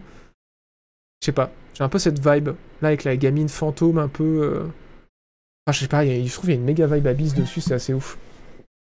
Non, il n'y avait pas Carlos Space Programme de la Gamescom malheureusement. Enfin, en tout cas, s'il y était, il était bien caché parce que je l'ai pas vu. Non, pas de news de The Day Before.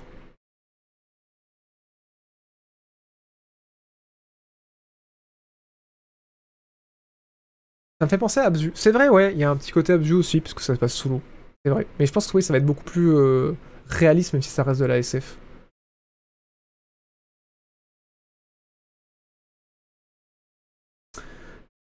Euh, non, j'ai pas prévu de jouer à F1 Manager. Voilà. Alors. Suivant. Callisto Protocol. Alors là, je vous en ai déjà parlé. euh, c'est un des jeux que j'attends le plus cette année, parmi les grosses productions. C'est fait par Striking Distance et c'est réalisé par euh, Glenn Schofield, qui est euh, le réalisateur du premier Dead Space. Et vous allez voir que c'est Dead Space 4, enfin pardon, Dead Space 3, parce qu'il n'y a pas eu de Dead Space 3, c'est faux, vous, ce n'était qu'un rêve, une illusion. Euh, c'est le le nouveau Dead Space en fait, tout simplement Callisto Protocol. Pour ceux qui voient pas du tout euh, ce que c'est, ça se passe sur euh, Callisto, une des lunes de Saturne, où euh, vous jouez le personnage qui est actuellement à l'écran, qui est dans une prison euh, haute sécurité. Et en fait, il va y avoir une infection, et, euh, et du coup, il va devoir essayer de s'échapper de la prison et survivre.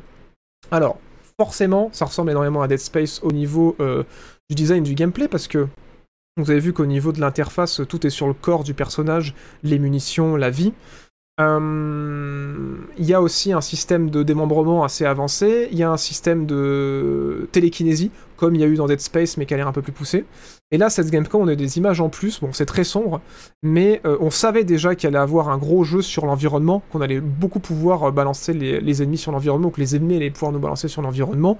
l'environnement serait plus interactif. Ça a l'air très quali et très très bien produit.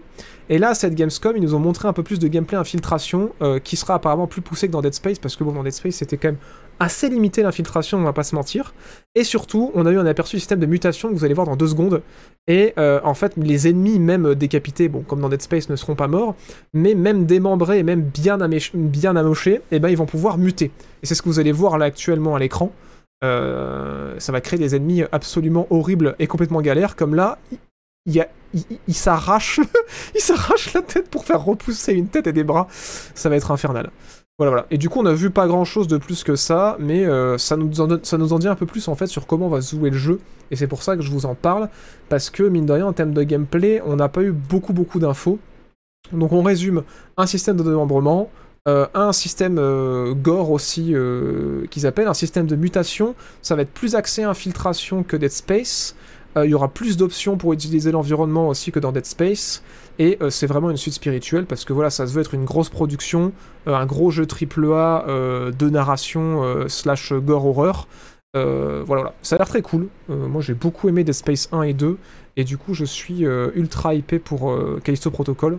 Donc voilà, très très cool. Donc on le rappelle, c'est fait par le monsieur qui avait réalisé le premier Dead Space, mais il n'a pas bossé sur le deuxième ni le troisième.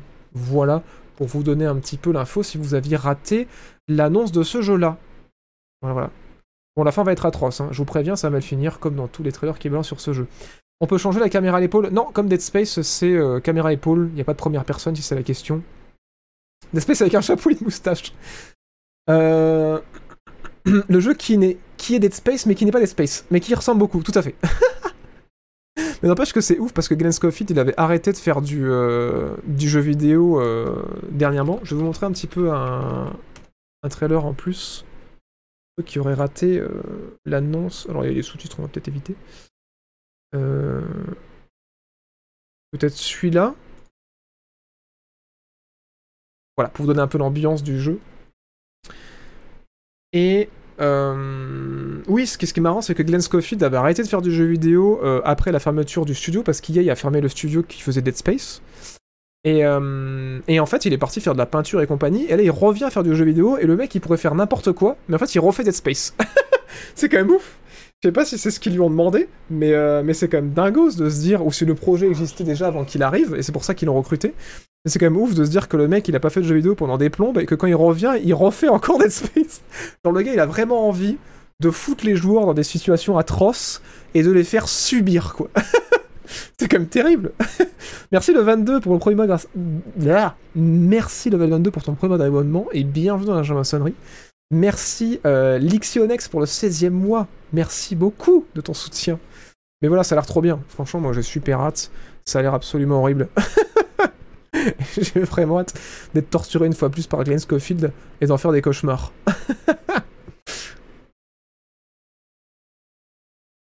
C'est normal, mais tu n'es plus à la, JB Corp. Oui, alors en fait, ça a craché le PC euh, dans les. Euh, au 300 étage. Du coup, je suis sur le toit là. C'est le toit qu'ils aménagent avec les piscines. Donc, je suis sur le toit de la tour. Là, il y, a un- PC de secours. J'ai vite pris l'ascenseur quand ça a coupé. Et du coup, je suis sur le toit là.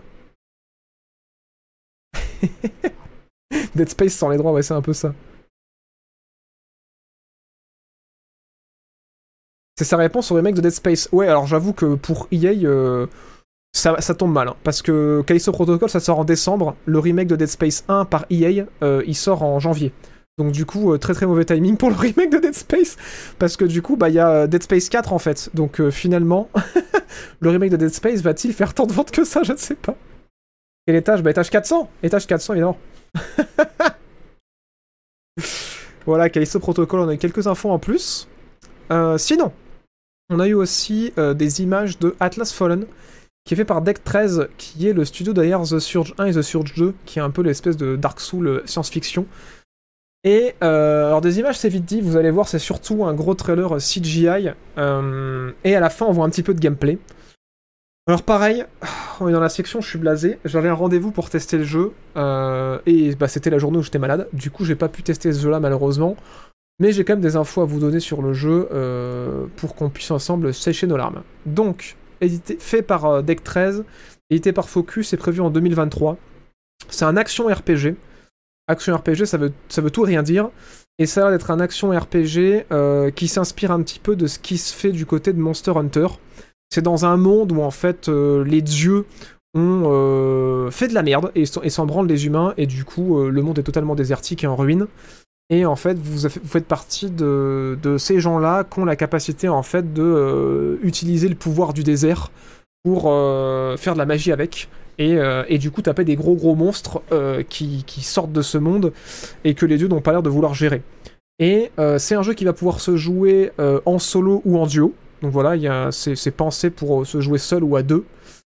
Et ça va être dans un monde qui va être semi-ouvert, donc c'est pas un open world, c'est un, monde semi-ouvert. Et ça a l'air assez cool. Je suis deg de pas avoir pu le tester. Des retours qu'on en a, c'est que bah, c'est pas mal, ça bouge bien. euh, parce que du coup, je suis allé voir un petit peu ce que les journalistes qui avaient pu le tester euh, et qui ont pu avoir un rendez-vous en ont dit. Les déplacements sont assez sympas, les combats sont cool aussi, il y a pas mal de, capacités et euh, l'utilisation des pouvoirs du désert et tout ça rend bien. Et il y a effectivement euh, ce délire à affronter des monstres gigantesques. Bon là on le voit pas trop dans le trailer, mais il y aura des monstres géants à affronter qui offriront un challenge aux joueurs euh, au singulier ou au pluriel si vous avez envie d'y jouer à deux. Et, voilà, et vous allez voir, j'avançais un petit peu dans le, trailer. On remarque que ça peut-être tomber au bon moment. Allez, j'avance un peu. Et là, on va voir euh, un monstre géant, type Monster Hunter. Je suis méchant Qu'il va falloir affronter à deux. Et euh, juste après ça, ne clignez pas trop des yeux. Parce qu'on va voir un peu de gameplay. euh, si je me souviens bien. Ouais, c'est ça. Attention, c'est parti. De la glissade, de la marche dans les souterrains, des gros monstres qu'on peut taper. Voilà, voilà. Donc vous voyez un petit peu ce que je vous disais au niveau des combats qui ont l'air ultra épiques et le système de déplacement qui a l'air assez fun en vrai. Ça fait, je suis assez content de voir des mondes ouverts ou semi-ouverts qui réfléchissent un peu plus au système de déplacement parce que c'est vrai qu'en fait les open world ça casse les couilles quand il faut d'un point A à un point B. Et là de voir déjà euh, Forspoken qui, euh, qui a réfléchi à ça et qui essaie de faire un open world où c'est cool de se déplacer et de voir là euh, Atlas Fallen même si c'est semi-ouvert euh, qui se pose la question de se dire comment ça peut être fun les déplacements pour le joueur. On a envie de dire oui, on a envie plus d'open world comme Spider-Man où c'est marrant de se déplacer autant que de se battre quoi. Parce que euh, si on passe 50% du jeu à se déplacer, autant que ce soit fun, sinon votre jeu il est chiant quoi. Voilà. Donc euh, je vais boucler après pour le reste, mais c'était pour vous remontrer un petit peu les quelques images qu'on en avait. En tout cas, ça a l'air joli, hein. franchement, visuellement, euh, je suis assez chaud et je suis assez deg de pouvoir plus y jouer. Qu'en pensez-vous alors? Atlas Fallen pour 2023, euh, action RPG, solo ou coop? Est-ce que vous êtes chaud? A l'air sympathique, mais la map a l'air vide. Alors bon, euh, je n'en sais rien. Forcément, il y a toujours ce côté où quand tu fais un jeu dans le désert, euh, t'as toujours ce sentiment que la map est vide, mais pas forcément.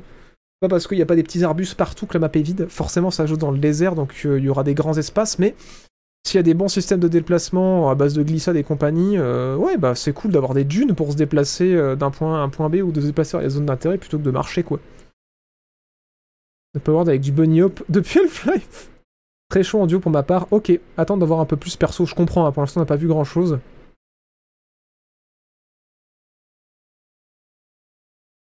Est-ce que Sonic Frontier a très bien compris?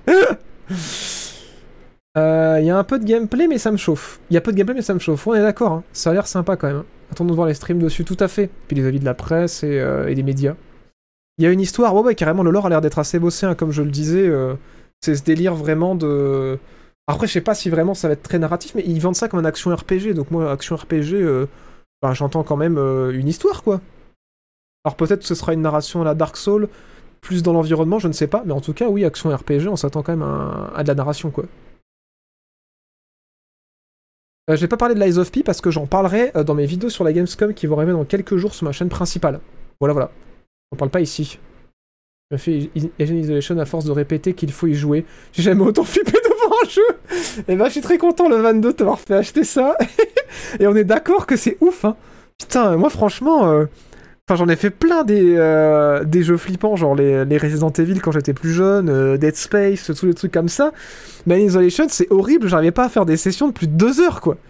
C'est un, délire ce jeu. Mais en fait, c'est parce qu'il est trop bien designé. hein. C'est pas forcément l'environnement ou l'univers, mais c'est c'est le design du jeu qui est incroyable. Mais trop content, trop content que tu l'aies acheté du coup et que tu kiffes.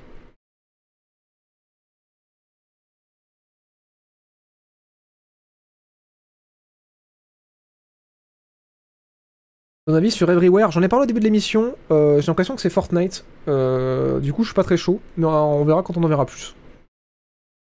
Voilà, voilà. Et bah très cool. Bah je suis content de savoir que ça vous chauffe Atlas Fallen et ça me blase d'autant plus de pas avoir pu euh, aller à mon rendez-vous parce que je me dis j'aurais pu vous en parler plus dans un épisode malheureusement ça s'est pas fait. Donc on verra, on en parlera peut-être avant la sortie ou après la sortie. Wait and see. Voilà pour Atlas Fallen. Je suis content de voir en tout cas que ça vous intéresse. Euh, Weird Song. Alors ça on a peu d'infos dessus.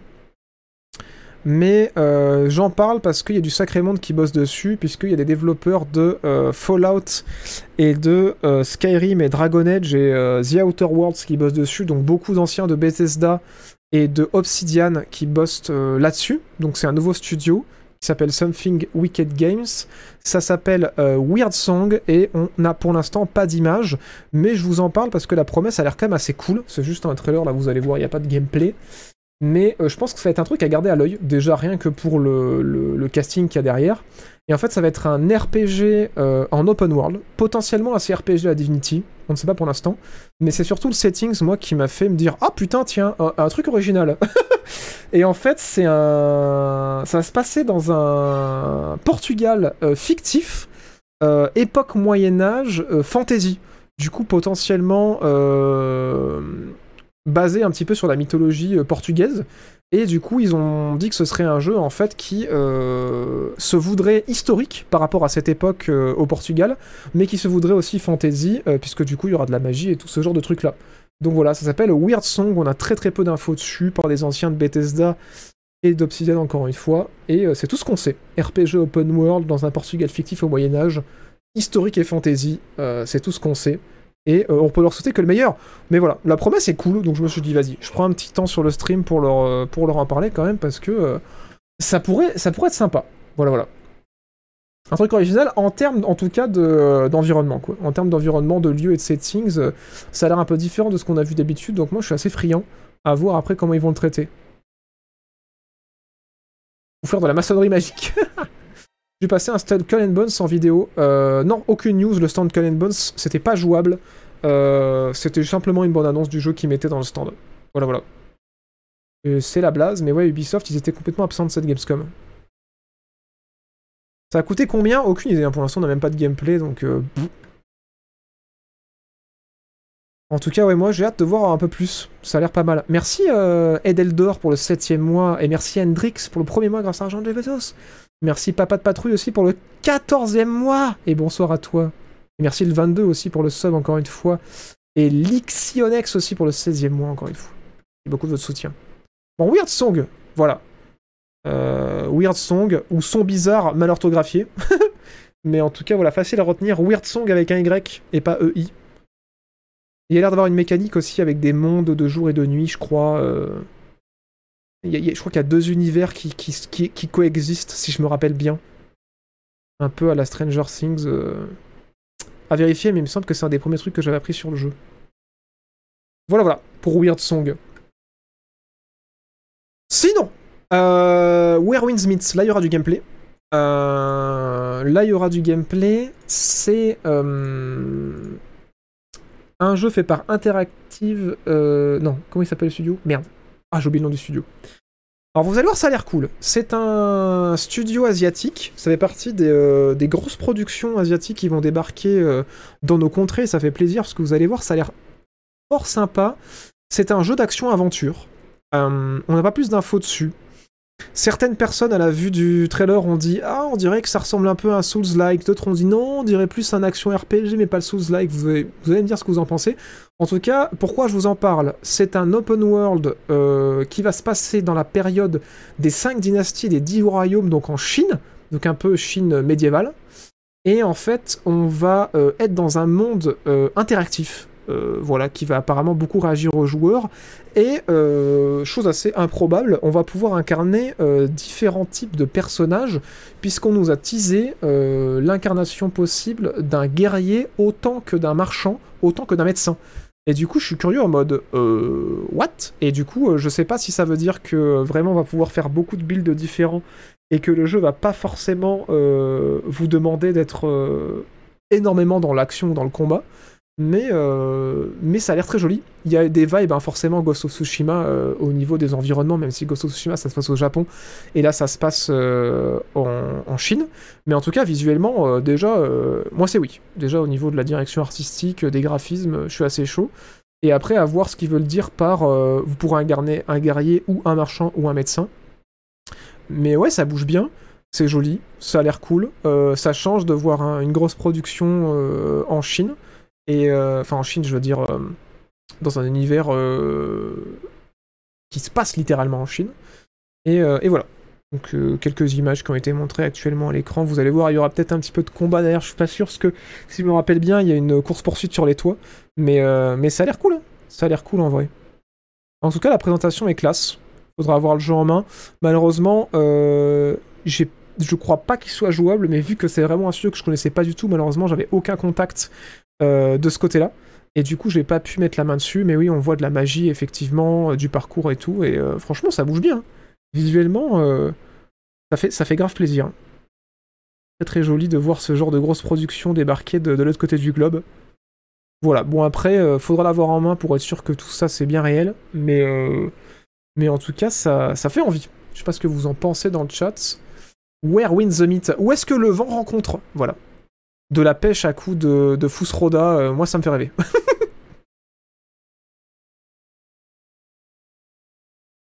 Ghost of Tsushima. Putain, j'en peux plus de cette chat. Bonjour, back. Et euh, bon retour du coup. ça me plaît pas du tout perso. Bah, il en faut pour tout le monde, hein. mais moi j'avoue que je suis assez chaud. hein. En termes de visuel et tout, euh, ça me parle plutôt pas mal. À voir du coup ce que ça donne quand c'est sorti. En tout cas, au niveau de la mise en scène aussi, ils ont l'air de, de plutôt, euh, plutôt maîtriser relativement leur truc, quoi. Faudra voir si manette en main ça, ça se confirme, parce qu'après, voilà. Il y a toujours la surprise entre ce, à quoi un jeu peut ressembler, à quel point il peut nous faire rêver, et finalement, euh, le feeling qu'il donne quand on l'a en main, quoi. Mais ouais, il y a un petit côté, ouais, euh, Assassin's Creed Ghost of Tsushima avec de la magie, c'est. C'est cool. Moi, j'avoue que voilà, c'est pas un truc que j'ai déjà vu, donc why not? Why not, on verra. Ghost of Tsushima. Là, vous êtes inspiré. Est très joli comme jeu, je suis hype. Ouais, carrément, ça a l'air cool. jeu avec des bambous là Putain, j'en peux plus. Qu'est-ce que vous avez contre les bambous, bordel? Et c'est pas fini parce qu'après il y a un autre jeu avec des bambous. hein. Mais ça, c'est un jeu que vous attendez beaucoup avec des bambous. Ouais, enfin, des grosses dingueries maintenant quand même. Ouais, carrément. Carrément. Ah non, mais il y a même deux jeux avec des bambous. Ah, vous allez être triste. Si vous aimez pas les bambous, vous allez être triste.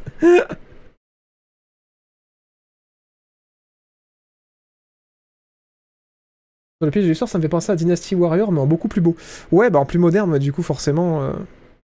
Mais ouais, la direction artistique est cool quand même. hein. Franchement, euh, ça a l'air assez classe. Voilà. Bon, on va pas y passer 3 heures dessus, mais au moins ça vous a peut-être donné envie de garder un œil dessus. Et puis si vous voyez un petit peu plus, euh, vous entendez parler un, petit peu plus plus tard, au moins vous saurez ce que c'est et, euh, et à peu près où ça se passe et qu'est-ce que c'est la promesse. Bon alors après c'est là que je vais euh, jouir partout. Alors tenez-vous bien. Parce que là on parle pas de bambou. on parle de gros vaisseaux Alors oui, il y a eu un nouveau trailer pour Homeworld 3. Euh, voilà, vous savez que depuis sa première annonce, je l'attends de ouf.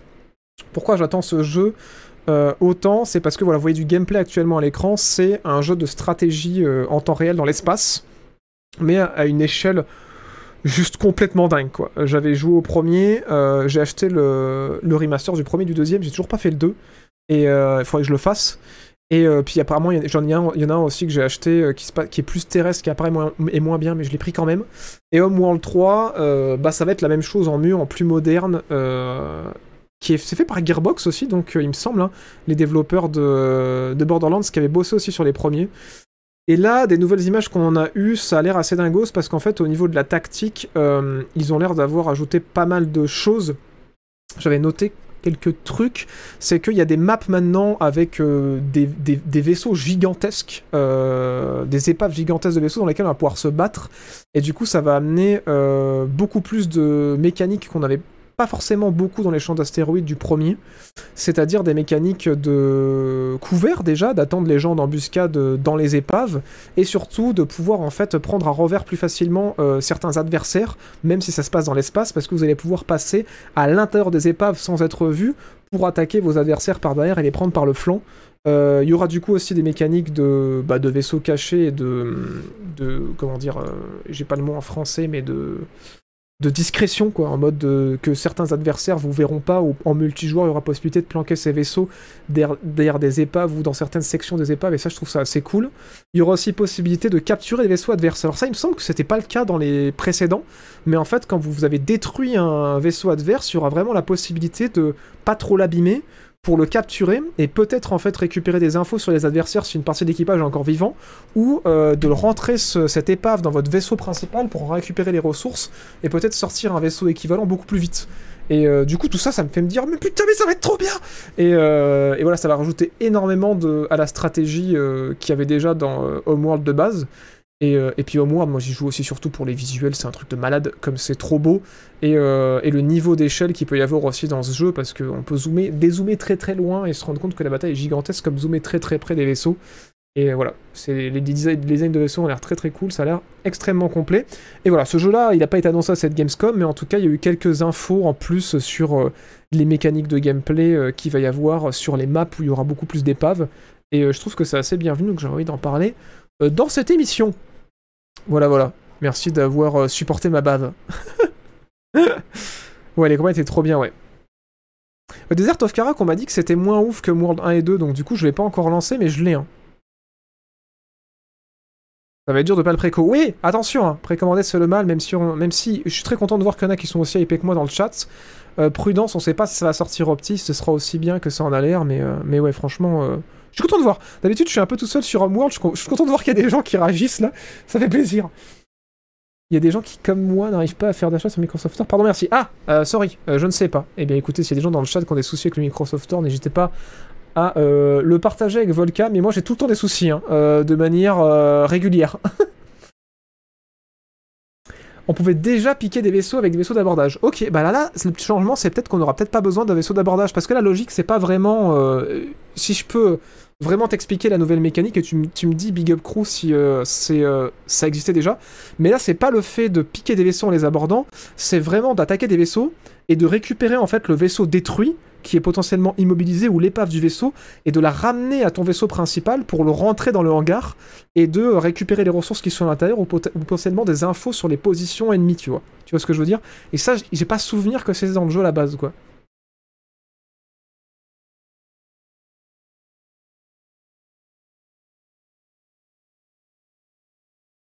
La furtivité, ouais, c'est le mot que je cherchais. Voilà. C'est un peu comme Empiratoire. Ouais, c'est un peu comme Empiratoire, mais dans des, euh, à une échelle encore plus grande. C'est en mode vraiment. euh, Alors, par contre, il me semble pas que dans World 3, euh, ils ont prévu de faire comme dans Empiratoire, tu sais, la conquête galactique. Ça va plus être une campagne narrée avec des missions qui s'enchaînent. Mais c'est possible que ça ait changé. Mais en tout cas, au World 1, c'était ça. C'était une campagne en fait complète avec des missions qui s'enchaînaient. Il n'y avait pas cet aspect euh, conquête spatiale. Mais, euh, mais oui, c'est vraiment ça, mais à plus grande échelle encore, quoi, avec des vaisseaux encore plus gros et encore plus d'unités affichées à l'écran. Mais ouais, c'est euh, c'est un peu le même délire, quoi. On pouvait farmer les épaves. Ok, bah, bah, apparemment maintenant on pourra les déplacer. Du coup, on pourra déplacer les épaves. On- peut toujours farmer les épaves, hein, on le voit dans le trailer là. même les épaves qui font partie du décor, il y a des récolteurs qui, qui récupèrent des trucs sur les épaves à, un- moment donné. Mais apparemment maintenant ils parlent vraiment de pouvoir déplacer des épaves de vaisseaux ennemis euh, concrètement. Donc on verra, on verra quand on en saura un peu plus. Là.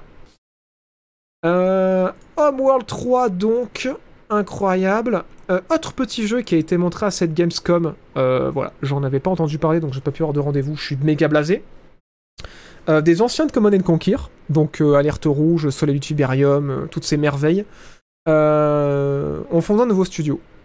Et ils sont en train de faire un euh, jeu de stratégie en temps réel sur la Première Guerre mondiale. Voilà, on a très peu d'images. Ça a l'air de prendre le même coche que Company of Heroes 3. Il y a l'air d'avoir euh, une campagne euh, type Total War, où en fait ça se joue en tour par tour et vous déplacez vos unités sur le front. Ça va se passer sur le front de l'ouest pardon, uniquement, il semblerait. Et euh, comme dans Total War, quand vous avez placé vos, vos unités et que vous déplacez vos troupes en fait sur le front, euh, quand il y a des ennemis qui euh, sortent des tranchées pour vous rentrer dedans, et bah du coup on passe en phase de temps réel.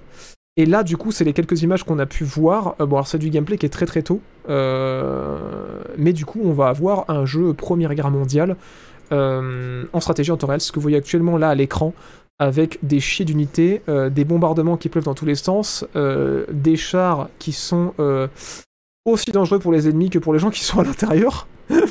et ça a l'air, ça a l'air assez cool. La promesse a l'air trop bien. Donc les studios, c'est Petroglyph et Frontier Foundry du coup qui bossent là-dessus. Et ça a l'air assez cool. hein. Moi déjà, juste un STR sur la Première Guerre mondiale qui a l'air assez authentique, je suis chaud. Mais alors euh, là en plus qu'on me vend euh, une map stratégique à la Total War euh, où tu gères où est-ce que tu renforces ton front, où est-ce que tu est-ce que tu fais des tranchées avec des lignes de rapprovisionnement et tout, et en plus un bon STR sur la Première Guerre mondiale, je commence à être pas mal chaud. Donc du coup ça s'appelle The Great War Western Front. Voilà voilà.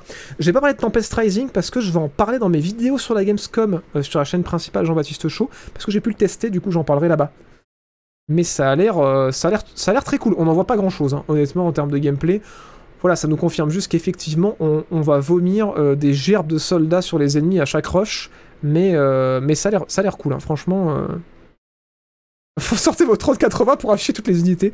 Alors on espère que ça tape un peu, un peu dans le pros et pas tout sur la carte graphique, s'il vous plaît. Mais, mais ouais, ça a l'air cool. hein. Ça a l'air assez cool. Salut, comment es-tu? Que tu vas bien. Merci Edeldor pour les 7 mois. Merci infiniment de ton soutien.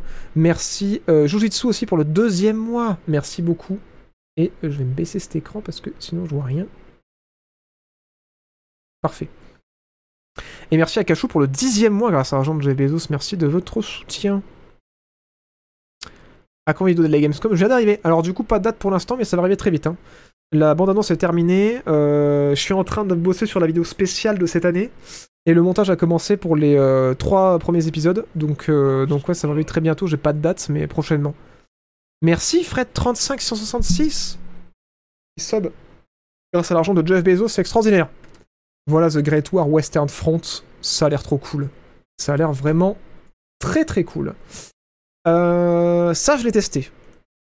Ça, je l'ai testé. Euh, Killer Clown from the Outer Space. Je vous en parle ici parce que j'en parlerai pas. euh, Qu'est-ce qui se passe avec le. Ah oui, non, c'est bon. Je vous en parle ici parce que j'en parlerai pas dans mes vidéos Gamescom. Malheureusement, il fallait choisir. Alors, Killer Clown from the Outer Space, c'est le jeu tiré euh, du film d'horreur des années 80, où en fait, il y a des aliens à apparence de clown qui venaient tuer des humains. Et ben en fait, ils ont décidé de faire un jeu là-dessus. Et qu'est-ce que c'est comme genre de jeu? En fait, c'est euh, un jeu asymétrique type Date by Daylight. Et c'est fait par les gens qui ont fait euh, Friday the 13, euh, le jeu, qui, on le rappelle, n'a plus de serveur aujourd'hui. Et qui ont apparemment appris leurs erreurs. Parce qu'en plus de pouvoir voir le jeu tourner, enfin pas voir le jeu tourner en vrai, de voir quelques extraits du jeu, j'ai surtout pu discuter avec le développeur pour voir un peu ce qu'ils avaient envie de faire. Et j'avoue que je suis mitigé. Je suis assez mitigé parce qu'il y a des bonnes idées. Bon là on voit du gameplay du coup. Euh, Il y a des bonnes idées, mais euh, le problème, c'est que sur ce marché-là, il y a Date by Daylight qui est énorme et qui semble indétrônable.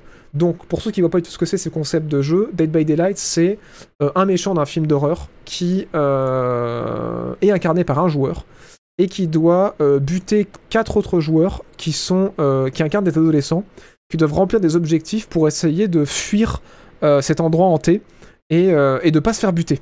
Et c'est un jeu qui marche super bien. Euh, Il y a plein de DLC avec plein de monstres de tous les films d'horreur que vous pouvez imaginer. Ils en rajoutent tout le temps. C'est euh, voilà, très très bien designé. Ça a été beaucoup mis à jour. Le lancement a été un peu compliqué, mais aujourd'hui c'est un jeu qui est bien installé. Et en fait, il est difficile à détrôner parce que Friday the 13 n'ont pas réussi. Là récemment, il y a aussi euh, le jeu euh, dans le même style. euh, Merde, Evil Dead qui est sorti, qui marche apparemment assez bien euh, dans ce coche-là. Et là, du coup, Killer Clown vient d'être, Killer Clown vient d'être annoncé. Et euh, il y a pas mal de bonnes idées de design. Et moi, ce qui me fait peur, c'est de me dire sur le long terme comment tu fais pour renouveler un jeu qui n'a qu'une seule licence? Euh, si tu ne rajoutes pas en fait des, gros DLC avec des personnages qui font revenir du monde pour faire revenir tes joueurs quoi. Parce que c'est un peu l'objectif qu'ils ont, c'est de faire un jeu bah, un peu comme Dead by Daylight qui va tenir sur la longueur. Mais vous allez voir que la promesse est quand même assez intéressante parce que euh, c'est pas un jeu qui se joue en 1 contre 4 déjà, c'est un jeu qui se joue en 7 contre 3. Donc il y a 3 joueurs qui vont incarner 3 clowns euh, qui vont devoir buter euh, les habitants de la ville. Et c'est une ville entière. C'est pas genre un petit patelin paumé où il y a rien. C'est vraiment une ville avec des maisons, des intérieurs et des joueurs. Et au niveau des joueurs, en fait, ils vont être 7. Et le twist, c'est que chaque joueur va pouvoir incarner un archétype différent euh, d'humain. C'est-à-dire qu'il y a quelques policiers dans la ville, vous allez pouvoir les incarner. Il y a des bikers qui vont être meilleurs au corps à corps. Il y a des adolescents qui vont être bons en déplacement, euh, mais qui du coup vont pas avoir beaucoup de défense ou beaucoup d'attaque. Et pareil au niveau des clowns, chaque clown va avoir des pouvoirs spéciaux et des possibilités spéciales. Et du coup, le twist change déjà parce que lieu d'être poursuivi par un seul personnage, vous allez devoir affronter trois adversaires. Donc déjà, il y a un côté euh, un peu plus flippant parce que ben, quand il y a dans Dead by Daylight, quand il y a quelqu'un quand il y a le méchant qui a chopé un de vos potes, vous savez que vous êtes tranquille et vous pouvez faire un peu ce que vous voulez. Là, ça va pas être le cas. Il va y avoir un twist aussi intéressant, c'est qu'en fait, vu qu'il y a 25 euh, habitants euh, dans la ville où les clowns débarquent, il y en a 7 qui sont incarnés par les joueurs et les autres sont incarnés par l'IA. Et c'est-à-dire que les clowns, ils peuvent buter les IA et buter les joueurs, mais si les joueurs meurent, ils se réincarnent en IA s'il reste des IA. Donc déjà, ça c'est une mécanique qui est assez cool parce qu'il y a une mécanique de respawn, en plus du fait que vous pouvez sauver aussi euh, vos potes, hein, parce que le délire de Killer Clown, c'est... Euh, ils capturent les humains euh, qu'ils enferment dans des espèces de cocons euh, dégueux, et ces cocons-là, en fait, ils essaient de les ramener, les clowns, à leur vaisseau, pour les emmener sur leur planète et, en faire des, des réserves de bouffe. Et du coup, euh, les humains peuvent essayer de sauver les gens qui sont dans les cocons, ou alors, bah, s'ils sont foutus, ils peuvent abandonner et euh, respawn euh, pour incarner les, humains qui restent. Mais s'il y a plus d'humains et que tout le monde se fait buter, c'est les clowns qui gagnent. Par contre, si les humains arrivent à s'échapper de la ville et à aider leurs potes, bah, c'est eux qui vont gagner. Du coup, si vous connaissez un peu le genre, vous voyez qu'il y a pas mal de bonnes idées. Ça change déjà du 7 contre 3. Le fait de pouvoir respawn au niveau des humains, c'est cool. Et surtout, le fait d'avoir des humains qui ont euh, certains pouvoirs ou certains archétypes et qui sont pas tous les mêmes, c'est cool aussi. Mais du coup, je me dis, sur le long terme, quand ça repasse sur une seule licence comme ça, euh, c'est assez difficile de faire revenir les gens euh, sur le jeu. Si, si, tu ajoutes pas du contenu qui donne vraiment beaucoup envie de revenir en dehors de on a ajouté une nouvelle arme ou un nouveau véhicule. Mais en tout cas, euh, sur le promesse du jeu de base, euh, ça a l'air pas mal. Ça a l'air pas mal, c'est pour ça que j'en parle ici. Il y a des bonnes idées, à voir quand on verra un peu plus de gameplay, mais en tout cas, si vous connaissez Dead by Daylight, vous voyez à quel point c'est différent. Et moi, ce qui m'inquiète avec ce jeu-là, c'est euh, de voir qu'en fait, tous ceux qui ont essayé avant lui, bah, ils se sont plantés, ils ont fini par disparaître. Alors, après, c'est facile à tuer les IA pour les clowns ou pas. Alors, apparemment, c'est euh, aussi difficile que de choper les humains, parce qu'apparemment, les, euh, les humains jouent bien. Et euh, sinon, il y a un. Il y a un truc, c'est que les humains ont tendance à se planquer. Donc je sais pas si les IA se planquent et potentiellement ils peuvent verrouiller les maisons. Et du coup, il y a peut-être des maisons qui vont rester verrouillées pour garder un petit peu de, de spawn, on va dire, sur le. Sur le. Merde. Sur le, sur le terrain, quoi. Pour, pour pas mettre aux joueurs, en fait, de respawn, même s'ils se font claquer, quoi. Faut trouver 9 potes pour acheter le jeu, quand même. Alors, non, bien sûr, il y a du matchmaking. Euh, Dead by Daylight, vous y jouez pas forcément avec vos potes, il y a du matchmaking. Mais du coup, les. Mais. Mais du coup, les, les clowns sont super forts. Bah oui, c'est les méchants. Donc forcément, ils vont être forts. Et vous, votre objectif, ça va plus être de, de bosser ensemble pour essayer de sortir que de buter les clowns, quoi. L'objectif, c'est pas de les flinguer, quoi.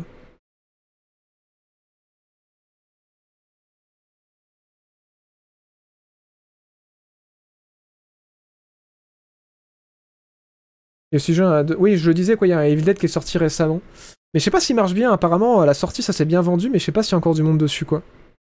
Les objectifs des humains, ce serait quoi? Bah, j'avais pas eu trop d'infos de ce côté-là. Sauver leurs potes et potentiellement euh, bosser pour sortir.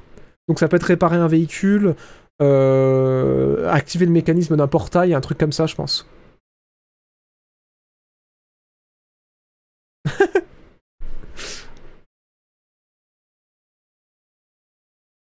Ouais, ça peut être cool. hein. Ça peut être cool. Donc 4 vies peut-être chacun Ben potentiellement non, moins je pense. Hein, parce que si tu soustrais euh, 25 à 7, il en reste 18. Donc du coup tu peux respawn euh, 3, 2 fois max, donc ça fait 3 vies chacun potentiellement quoi. Avec une petite marge. Peut-être qu'il y a des gens qui pourront respawn plus, mais... euh, Moi ce qui me fait peur aussi en termes d'équilibrage, c'est euh, qu'il faut pas que les, les joueurs ils abandonnent trop vite. Parce que si tu abandonnes direct, euh, tu respawns instantanément et... Et du coup bah tu crames les vies pour les autres quoi pas trop comment ça va se jouer, mais en tout cas, oui, il y a pas mal de questions d'équilibrage que je me pose et je me dis ça va pas être facile. Mais en tout cas, sur la promesse, ça a l'air intéressant, quoi. Ça ressemble à Destroy lui-même graphiquement. Ouais, c'est pas faux qu'au niveau du design, ça ressemble un peu à ça, ouais. Merci, je suis riche grâce à vous pour le premier mois. Merci beaucoup et bienvenue dans la maçonnerie. Merci Zozo pour le, pour le premier mois grâce à l'argent de Jeff Bezos. Merci beaucoup de votre soutien.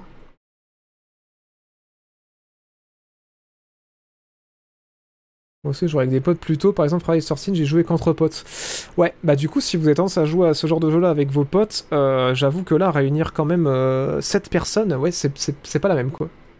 C'est une équipe qui qui a fait le jeu. Non, ils sont... euh, bah, ils étaient anglophones, mais je sais pas c'est quoi... euh, Bah, c'est le studio derrière Friday 13, et du coup, je sais pas comment ils s'appellent. Mais je pense qu'ils sont américains. Ils avaient un bon accent américain, en tout cas, quand j'ai pu parler avec eux. euh, Ils avaient pas un accent anglais... ni canadien, quoi. Ouais, c'est sûr que ça pose beaucoup de questions, mais voilà. En tout cas, euh, j'ai pu le voir, un petit peu tourner, j'ai pu avoir des infos dessus, je vous en parle. On verra si... euh, On verra si... euh, Quand on aura plus de gameplay, si ça promet ou pas. Voilà, voilà. On a eu aussi quelques images pour des jeux qu'on connaissait déjà, notamment Wolong Fallen Dynasty.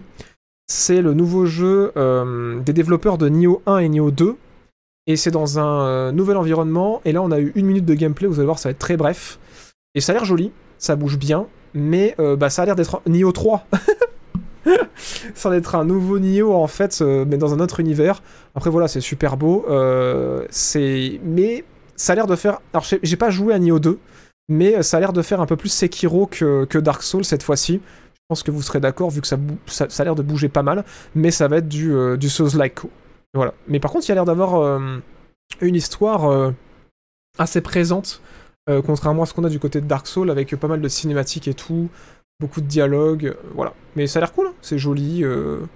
Ça se passe en Chine aussi, je crois, puisqu'on parlait de bambou tout à l'heure, je faisais la blague, mais il me semble que ça se passe en Chine. Je sais pas si j'ai noté le, le setting, non malheureusement j'ai pas noté le setting.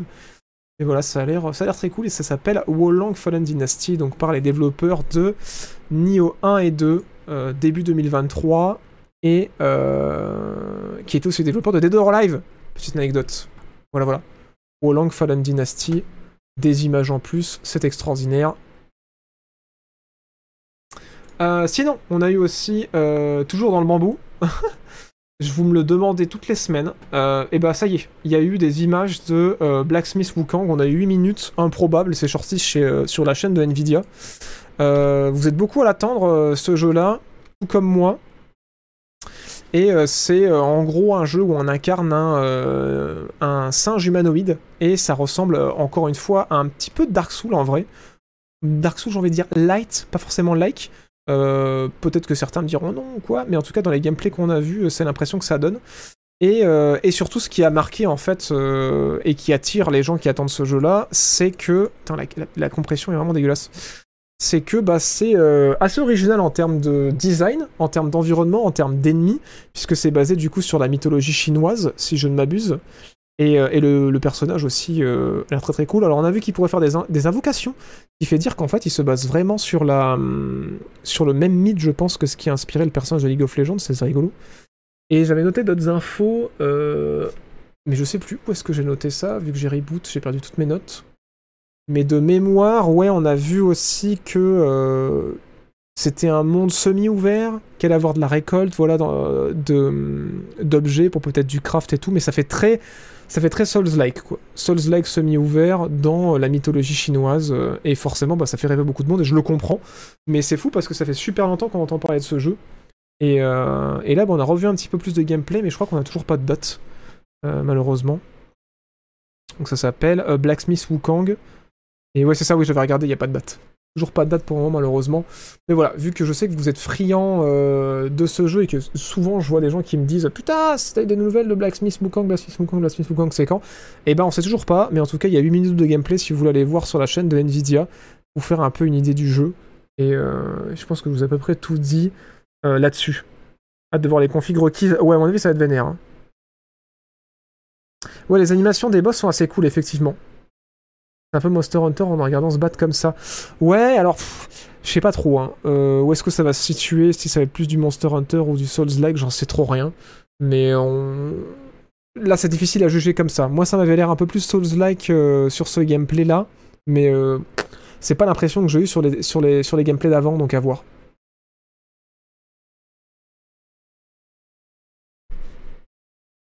Merci à Foxoneo pour le 21e mois Merci infiniment de ton soutien mais oui, les designs de bestioles qui changent un peu d'environnement aussi, et c'est vrai que les animes sont, euh, plutôt cool. On va pas leur enlever ça, c'est sûr. Et euh, sinon, incroyable, oui, on a eu aussi des nouvelles images d'Atomic Heart. Putain, et là vous me dites, oh mon dieu, une date de sortie Non, toujours pas. Mais on a eu des nouvelles images d'Atomic Heart, et putain, ça a l'air trop bien. Ça a l'air trop bien, euh, c'est terrible. C'est terrible, ça a l'air vraiment...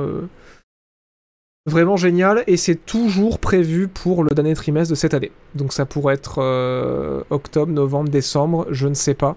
Mais, euh, mais voilà. On sait pas. euh, septembre peut-être, non? Rêvons. Mais ouais, c'est assez cool. Voilà, le, le- le trailer est coupé de CGI et de gameplay.